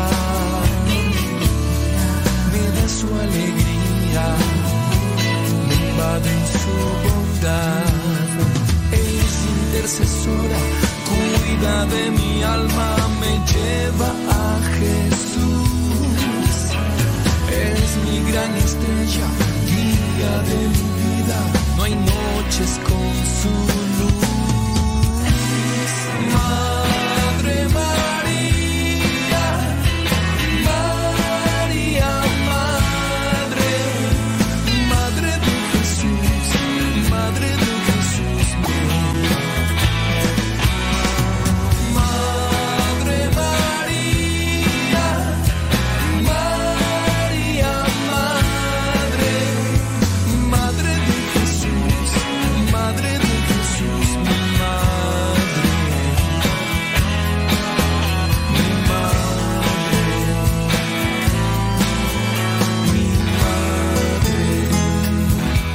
Hay testimonios que tienen una peculiaridad porque no son a veces muy parecidos a otros. No es que le quite valor o que le, quite entrega o sacrificio. Ciertos testimonios que vienen a tener un patrón o una línea parecida, pero hay otros que sobresalen. Por ejemplo, mira, madre, mamá se reúne con su hijo 33 años después. Y tú dirás, bueno, ¿cuál es lo sobresaliente? La cuestión es que ella iba a abortar y a la mera hora no. Y después lo que hizo fue darlo en adopción, que es algo que se puede hacer. En algunos casos, en algunos casos, mm, cuando ya las mamás que iban a acabar con la vida de su hijo, cuando lo ven, incluso se arrepienten de darlo en adopción, algunas.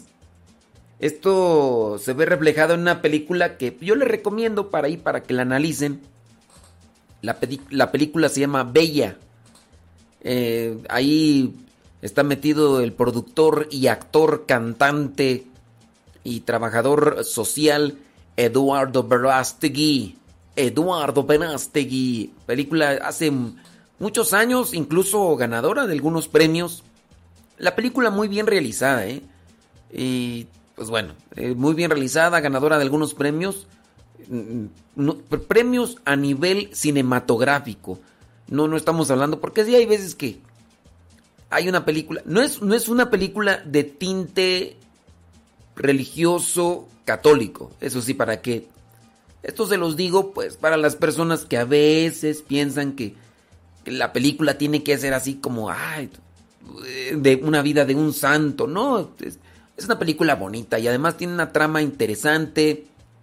Ahí él, eh, Eduardo Verástegui, sale de como, como cocinero y bueno, eh, si, pueden mirarla, me imagino que ha de estar hasta en internet ahí, en, en- no sé en qué canal. Yo hace muchos años la miré en DVD y me imagino que por ahí. Bella se llama la película de productor Eduardo Verástegui, también él sale como actor. Déjame te leo este testimonio, está interesante. Durante mucho tiempo, la estadounidense Melanie Presley se preguntó sobre el hijo al que decidió no abortar cuando ella era adolescente y que tiempo después mejor lo dio en adopción.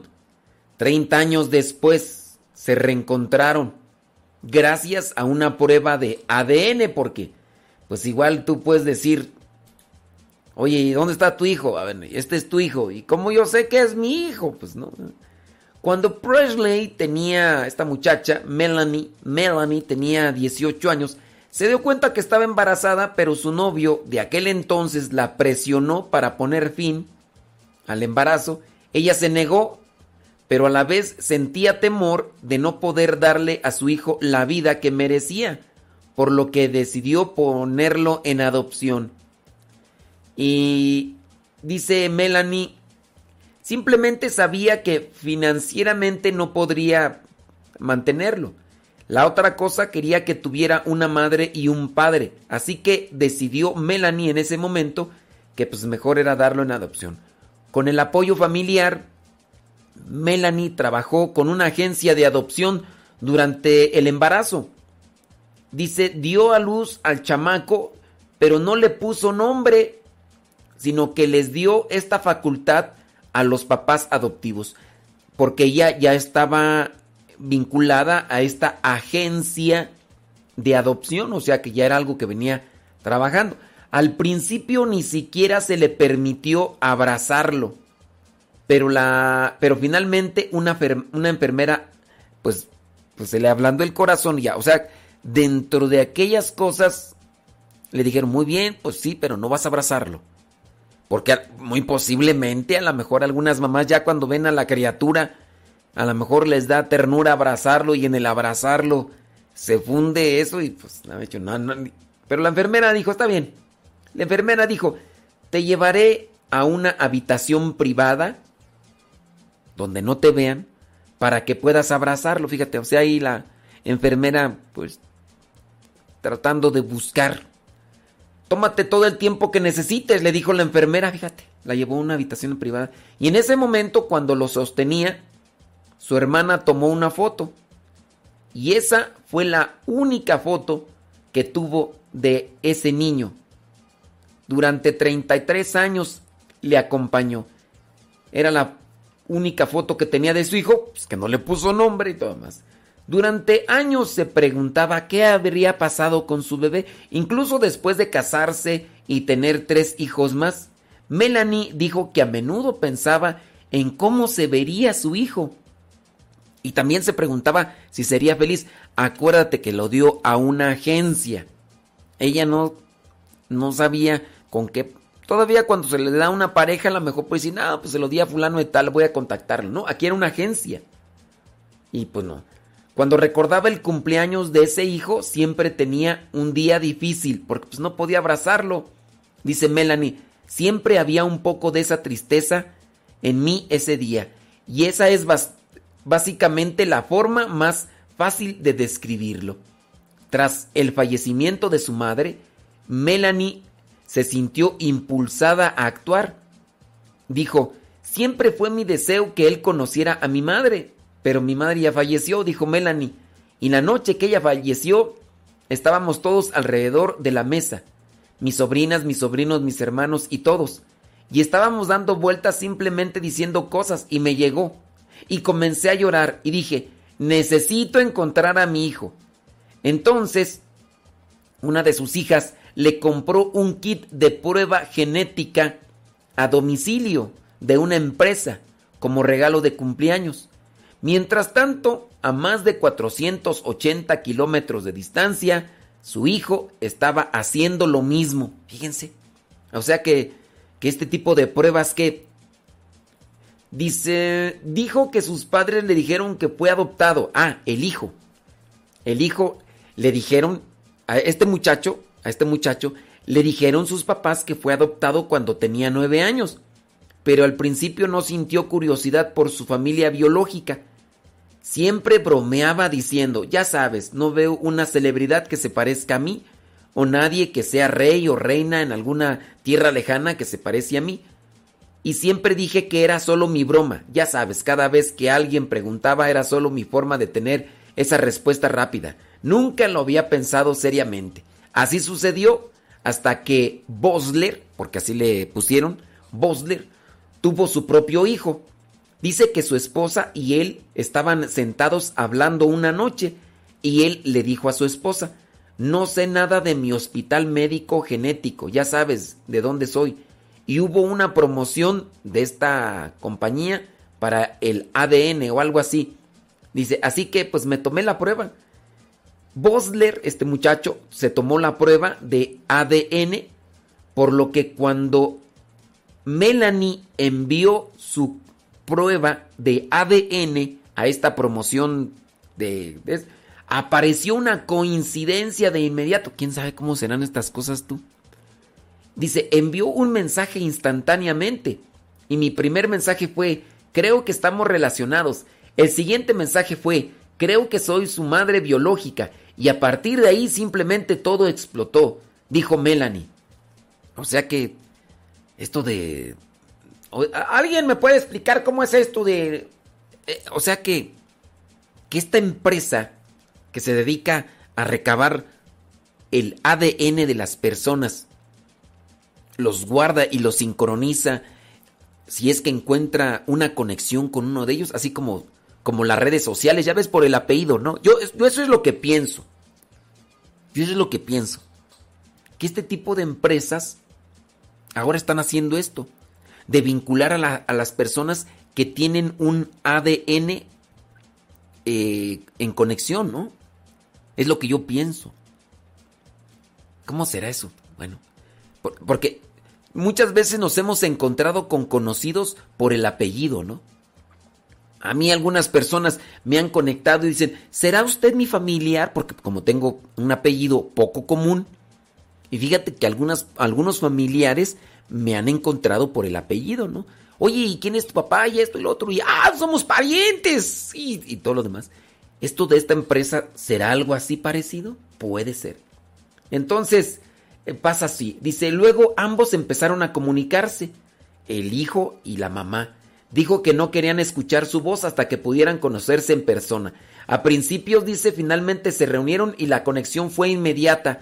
Bosler, el hijo, no solo conocía ahora a su madre biológica, sino que también ganó más familia. Mientras tanto, Melanie ahora tiene otra foto de ella con el hijo que, que extrañaba. Todos están emocionados, todos se dan de la mano o se abrazan y ya sabes, oye, soy tu medio hermano, tu media hermana y se platican entre sí.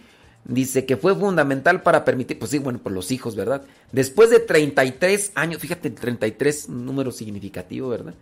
Es una sensación asombrosa y solo demuestra que simplemente siempre hay espacio para que las familias crezcan y siempre hay espacio para el amor con ellas. Bueno, pues ahí está una opción, fíjense, y ya entonces yo veo a la la foto de de este muchacho Bosler y de la mamá después de 33 años se reúnen. Qué bonita historia.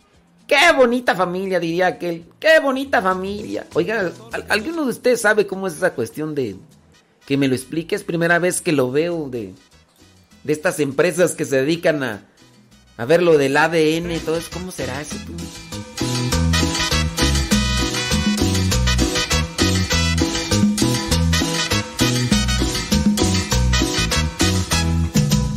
Él es mi piloto y es mi salvador. Él es mi piloto, mi Señor Jesús. Le he dejado todo bajo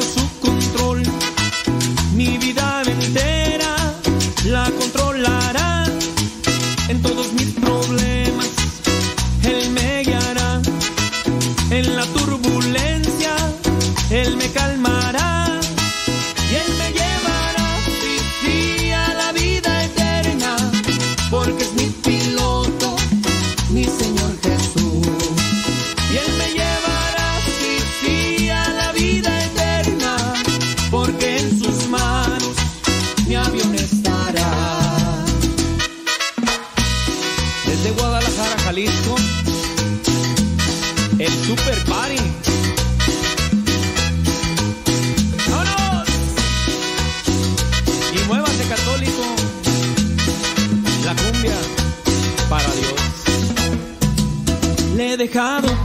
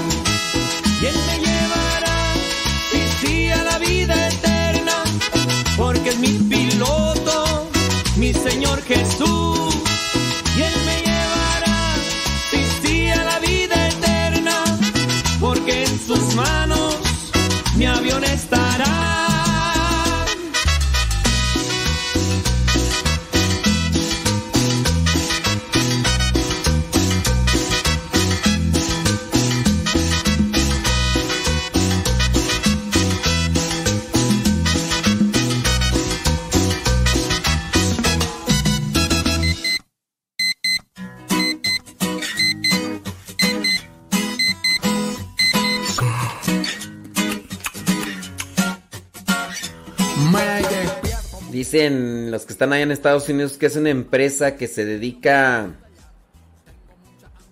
a recabar lo que es estas pruebas de ADN y que de pues de manera así confidencial pues a ellos las van trabajando y que cuando sale alguien cuando sale alguien que está vinculado a esa a esa eh, cadena o rastros o rasgos del ADN eh, les dicen, oye, pues hay una persona así. Y acá una persona de Estados Unidos dice que pues ella se quiere hacer esa prueba o registrarse con ese tipo de empresas para ver si por ahí dice que, que, que a su mamá le robaron una niña cuando ah, pues, pues le robaron una niña. Y pues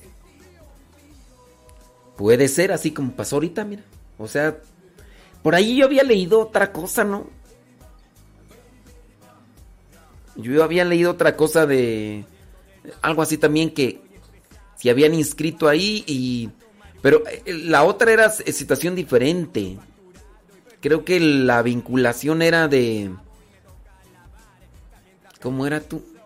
Ah, que se dio cuenta que se iba a casar con su con su medio hermano.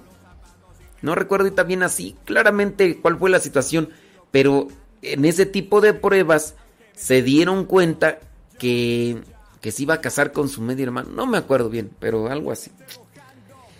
Fíjate que está mirando una noticia un tanto terrorífica. En Brasil, varios presos de un centro penitenciario del estado de Paraná, allá en Brasil, asesinaron brutalmente a su compañero de celda. Pues tú dices, pues bueno, están en la cárcel. Sí, eh, este señor Alexandro de Souza Mota había sido condenado a 23 años por violación.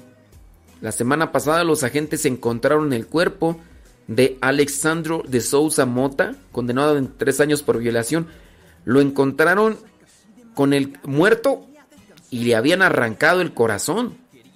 Los atacantes también le cortaron su miembro a la víctima y se lo colocaron en la boca. El jefe de policía Cruzeiro de Este, Isaías Cordeiro de Lima, responsable de la investigación, afirmó que fue un crimen bárbaro. El autor del crimen y se arrancó, arrancaron el corazón de la víctima y lo colocaron en un recipiente. Uno de sus tres compañeros de celda confesó el crimen a la policía. Según los medios locales, se abrió una investigación policial y procedimiento administrativo para investigar el caso. Entonces, por violación, lo encierran, le dan 23 años de cárcel y ya estando en la cárcel, lo matan sus compañeros, le sacan el corazón, le cortan su miembro y se lo ponen en la boca. O sea, no, está, está, está Dicen, ¿verdad? Que en la cárcel algunos de ellos de los que se dedican a hacer estas cosas que dicen que también les pagan de esa misma manera. Válgame Dios. Yo, Señor, ti confío y de lo malo me río.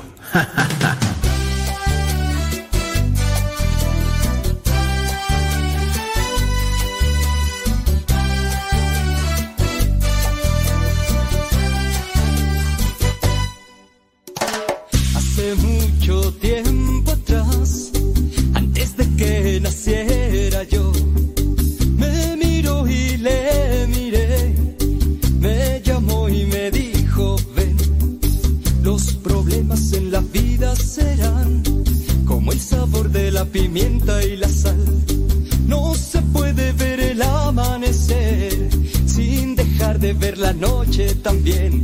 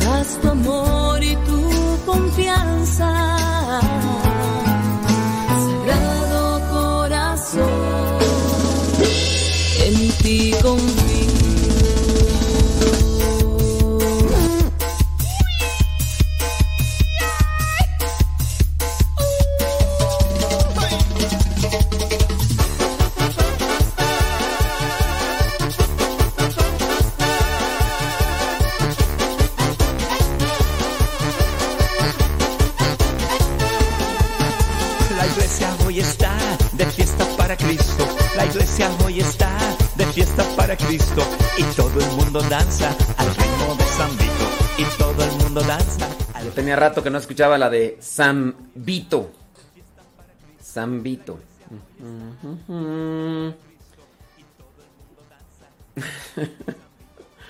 ya están dando, ya están dando detalles de la compañía. De la compañía se llama. ajá, solo cuesta 99 dólares. ¿Y qué tú? Ay, ya no alcancé a ver este mensaje, tú.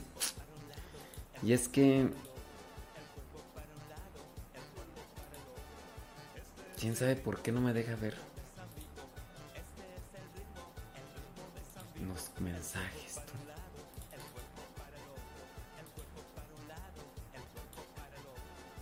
Deja ver si alcanza a ver. Es que no sé por qué no me deja ver los mensajes bien.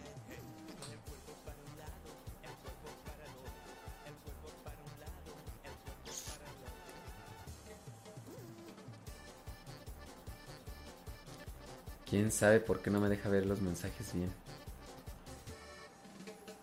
¿Que co- ¿Cobra 99 dólares? Ah, sí, dice.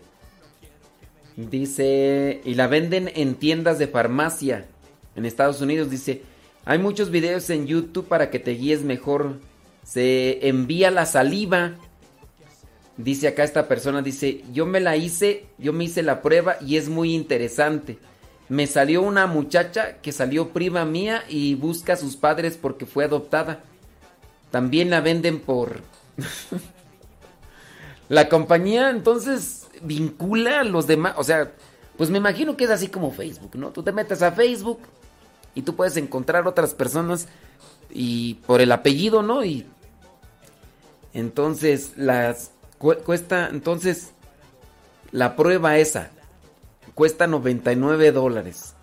Te haces la prueba y es como, pues es, es interesante, ¿verdad? Es interesante. Que, que existan este tipo de...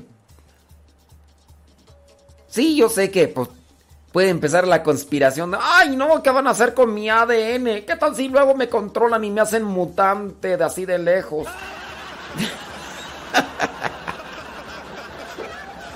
Pero sería interesante porque imagínate que alguien que le han dicho que eres, eres adoptado. ¿Y quién es mi familia? No sé. Entonces, manda su prueba de ADN con la saliva. Ahí la tienen registrada. Y si entra otra persona y, y, pues que es que el ADN no se puede copiar. O sea, el apellido, pues se le pueden... Incluso hasta en la adopción cambia el apellido, ¿no? Pero acá no puedes. O sea, es el ADN. Y a lo mejor si esa muchacha, como es adoptada, entonces a lo mejor hasta resulta la prima, ¿no? O, la sobrina o alguien y tú dices... Ujú. Interesante. Interesante. ¿Qué tal si hasta puede ser, ¿no? Que hasta te vincules ahí con el... Con un príncipe allá de, de Dubai allá con el tal Mahals. Digo. Sí, sería interesante. ¿eh? Bueno, acá dice esta persona que sí se la hizo ya. Eh, dice esta persona que se la hizo. Mm. Dios. Bueno. Dice... mm, Pues sale.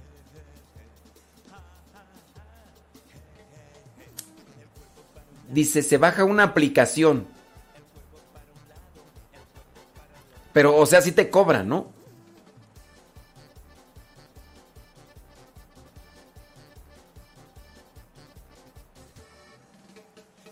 Pues sí, es interesante. Ujú. Válgame Dios. Bueno, entre que son peras y son manzanas. Señoras, señores.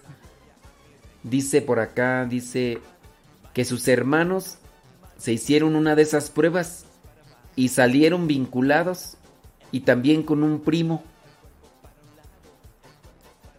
Dice otra persona, dice que su hijo quiere hacerse esa prueba, quiere saber dónde más tenemos familia. Mm,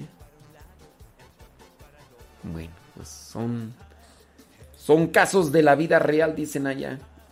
Eh, dice, lo que pasa que manda uno su muestra de saliva, bajas la aplicación, ah, ya entiendo. Bajas la aplicación, pones tu correo electrónico, ya cuando está lista la prueba por la saliva que mandaste, te mandan toda tu información de tus ancestros, por ejemplo.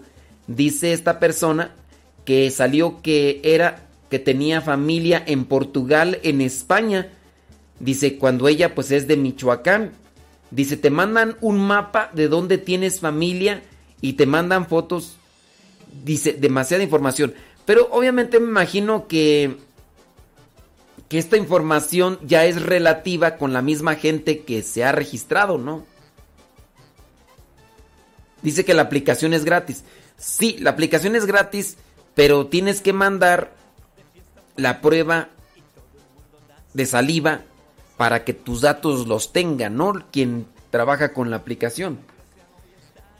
Dice acá otra persona, mm, lo único curioso, dice para esta persona, es que a veces familia que vive cerca de ti ni te habla y uno busca de lejos. Ay, espérense, hombre, tantito. Dice, no, no cobran, solo los 99. O sea, nada más esos 99 te cobran y ya, ¿no? Dice, y sí, esta información es privada para el usuario. Mm. Sí, algo por ahí, mire, algo es interesante. Pues bueno, pues por lo menos saber. Saber un poquito más de estas cosas, ¿no? Bueno, bueno. Señoras, entre que son peras y son manzanas, ahí la dejamos porque es ya martes. Y ustedes ya saben que los martes llega Pati Paco con lo que Dios ha unido, que tienen una entrevista interesante el día de hoy, así que ahí la dejamos. Vámonos, vámonos. Al ratito nos encontramos con el programa de todo un poco para el católico. Eh, agradecemos a las personas que nos están ayudando económicamente. Eh, no he puesto otra vez el mensajito, pero sí les recuerdo pues que eh, estamos mm, antes de este año, antes de este año ya nos cambiamos de aquí y nos vamos a otra, a otra casa donde la misión evangelizadora a través de los medios se va a expander y se está remodelando unos cuartos, se están remodelando para que sean cuartos de grabación y también eh, cuartos de edición porque pues bueno eh, si no saben y no, no han escuchado entraron a entraron a la, allá en aquella casa donde donde vamos a llegar entraron en la noche en la madrugada y pues bueno nos robaron tres computadoras tres computadoras de edición. No son computadoras eh, comunes así para eh, escolares no. Son computadoras para editar videos. Y una de ellas pues era de las les llaman, le llaman la Monster, de la manzanita. Y pues... Sí, no, no, no doy la cantidad más o menos de lo que se llevaron estos fulanos, porque pues... Pero sí es, es bastantito. Y bueno, está eh, que necesitamos comprar esas maquinitas si queremos trabajar en, en estas cosas que ya, se, que ya se hacían o que se hacen. Nos robaron esas tres. De hecho, se acababan de comprar dos con una de las computadoras ya se habían producido los discos de la comunidad y todo. Y también se robaron este el switcher para las transiciones de, de video, se robaron bocinas y se robaron también las cámaras de video y pues bueno, pero ya se está reforzando, se está colocando eh, un refuerzo en las ventanas y puertas para evitar pues esto que pasó lamentablemente. Entonces les agradezco a los que ya por ahí nos mandaron un mensajito que dicen que nos quieren ayudar allá al WhatsApp.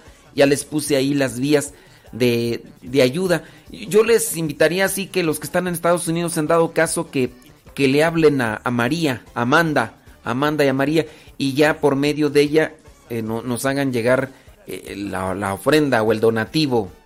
Y los que puedan depositarlo directamente a la cuenta. Miren, es que una de las cuestiones con los envíos en el, en el Electra, una de las cuestiones es que, que el hermano que teníamos ya me han cambiado a dos hermanos. Entonces, y ahí está la cuestión, ya me cambiaron a dos hermanos. Y ahorita me pusieron a otro hermano para ayudarme. Entonces, mm, ahí ya, así. Y luego la otra nos dimos cuenta que después de algunos, no sé si son cinco o seis, eh, cuando vas a retirar dinero seis veces a Electra, después, en un mes, solamente, no recuerdo ahorita cuántos son los envíos que puedes retirar. No recuerdo. Pero es una cantidad de envíos. Entonces, por ejemplo, no es, no es la cantidad de dinero, sino son los envíos al mes que se pueden retirar. No recuerdo si son de 6 o, o 10 envíos, y, no recuerdo. Pero entonces el hermano que me estaba ayudando anteriormente, ya de repente no pudo re- retirar más. ¿Por qué? Porque se había llegado que al mes solamente se podía hacer varios eh, retiros. No recuerdo ahorita cuántos, si 6 o 10, no recuerdo. Y, y ya no pudo. Entonces, este, pues tuvo que esperar hasta que terminara el mes, hasta que terminara el mes para nuevamente ir a retirar lo que ya se había enviado. Este, últimamente ya no, no se ha enviado por ese medio porque el hermano entró en retiro, después le dio el COVID y tantas cosas. Y ya ahorita terminó su periodo de emisión y ya me pusieron a otro hermano.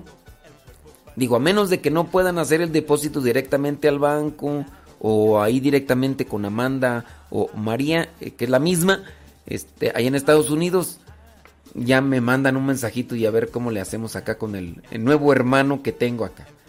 Y, ahí si nos pueden ayudar, pues ahí se los vamos a agradecer mucho, mucho. Y pues bueno, yo da- decir los nombres de los que nos han ayudado aquí al aire, digo, pues este, pero les agradezco mucho. Mucho, mucho, mucho. Señores, señores, vámonos. ¿Por qué viene Pati Paco? Pati Paco. Ah, que para ayudar. Eh, sí, métanse a radiocepa.com y le dan ahí donde dice ayuda para que los mande a la dirección. Y ya en esa dirección ahí les van a poner ahí donde, dónde, cómo y cuándo. Y si no, mándenme un WhatsApp ahí al, mándenme un WhatsApp ahí al de Radio Cepa o al del Evangelio y ya les digo dónde o cómo. Ahora sí, vámonos. el cuerpo para un lado, el cuerpo para el otro, el cuerpo para un lado, el cuerpo para el otro. Este es el ritmo, el ritmo de San Vito. Este es el ritmo, el ritmo de San Vito. Para el número de WhatsApp está allí también en la página de radiocepa.com. Métanse ahí, radiocepa.com, ahí está el número de WhatsApp, ahí está también el para el link para la información de los donativos y todo eso. Si nos gustan apoyar, ahí está. Pero métanse ahí a radiocepa.com, ahí está el número de WhatsApp y también está el link de la información para apoyar. ¿Sale? Ándale pues.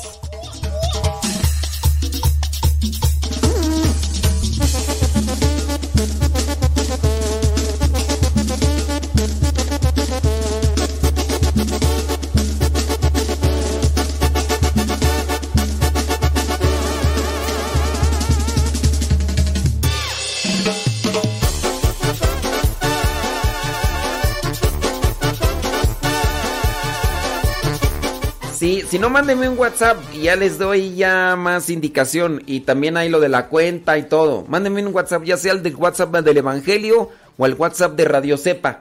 Ahí están. Métanse allí a radiocepa.com y ya ahí ustedes cuando ven el número ya me mandan el mensajito y con gusto les doy respuesta. de fiesta para Cristo.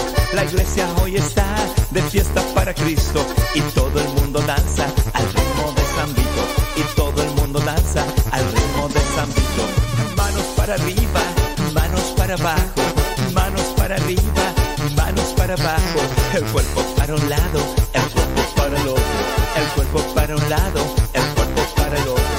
Este es el ritmo, el ritmo de San Vito. Este es el ritmo, el ritmo de San Vito. El cuerpo para un lado.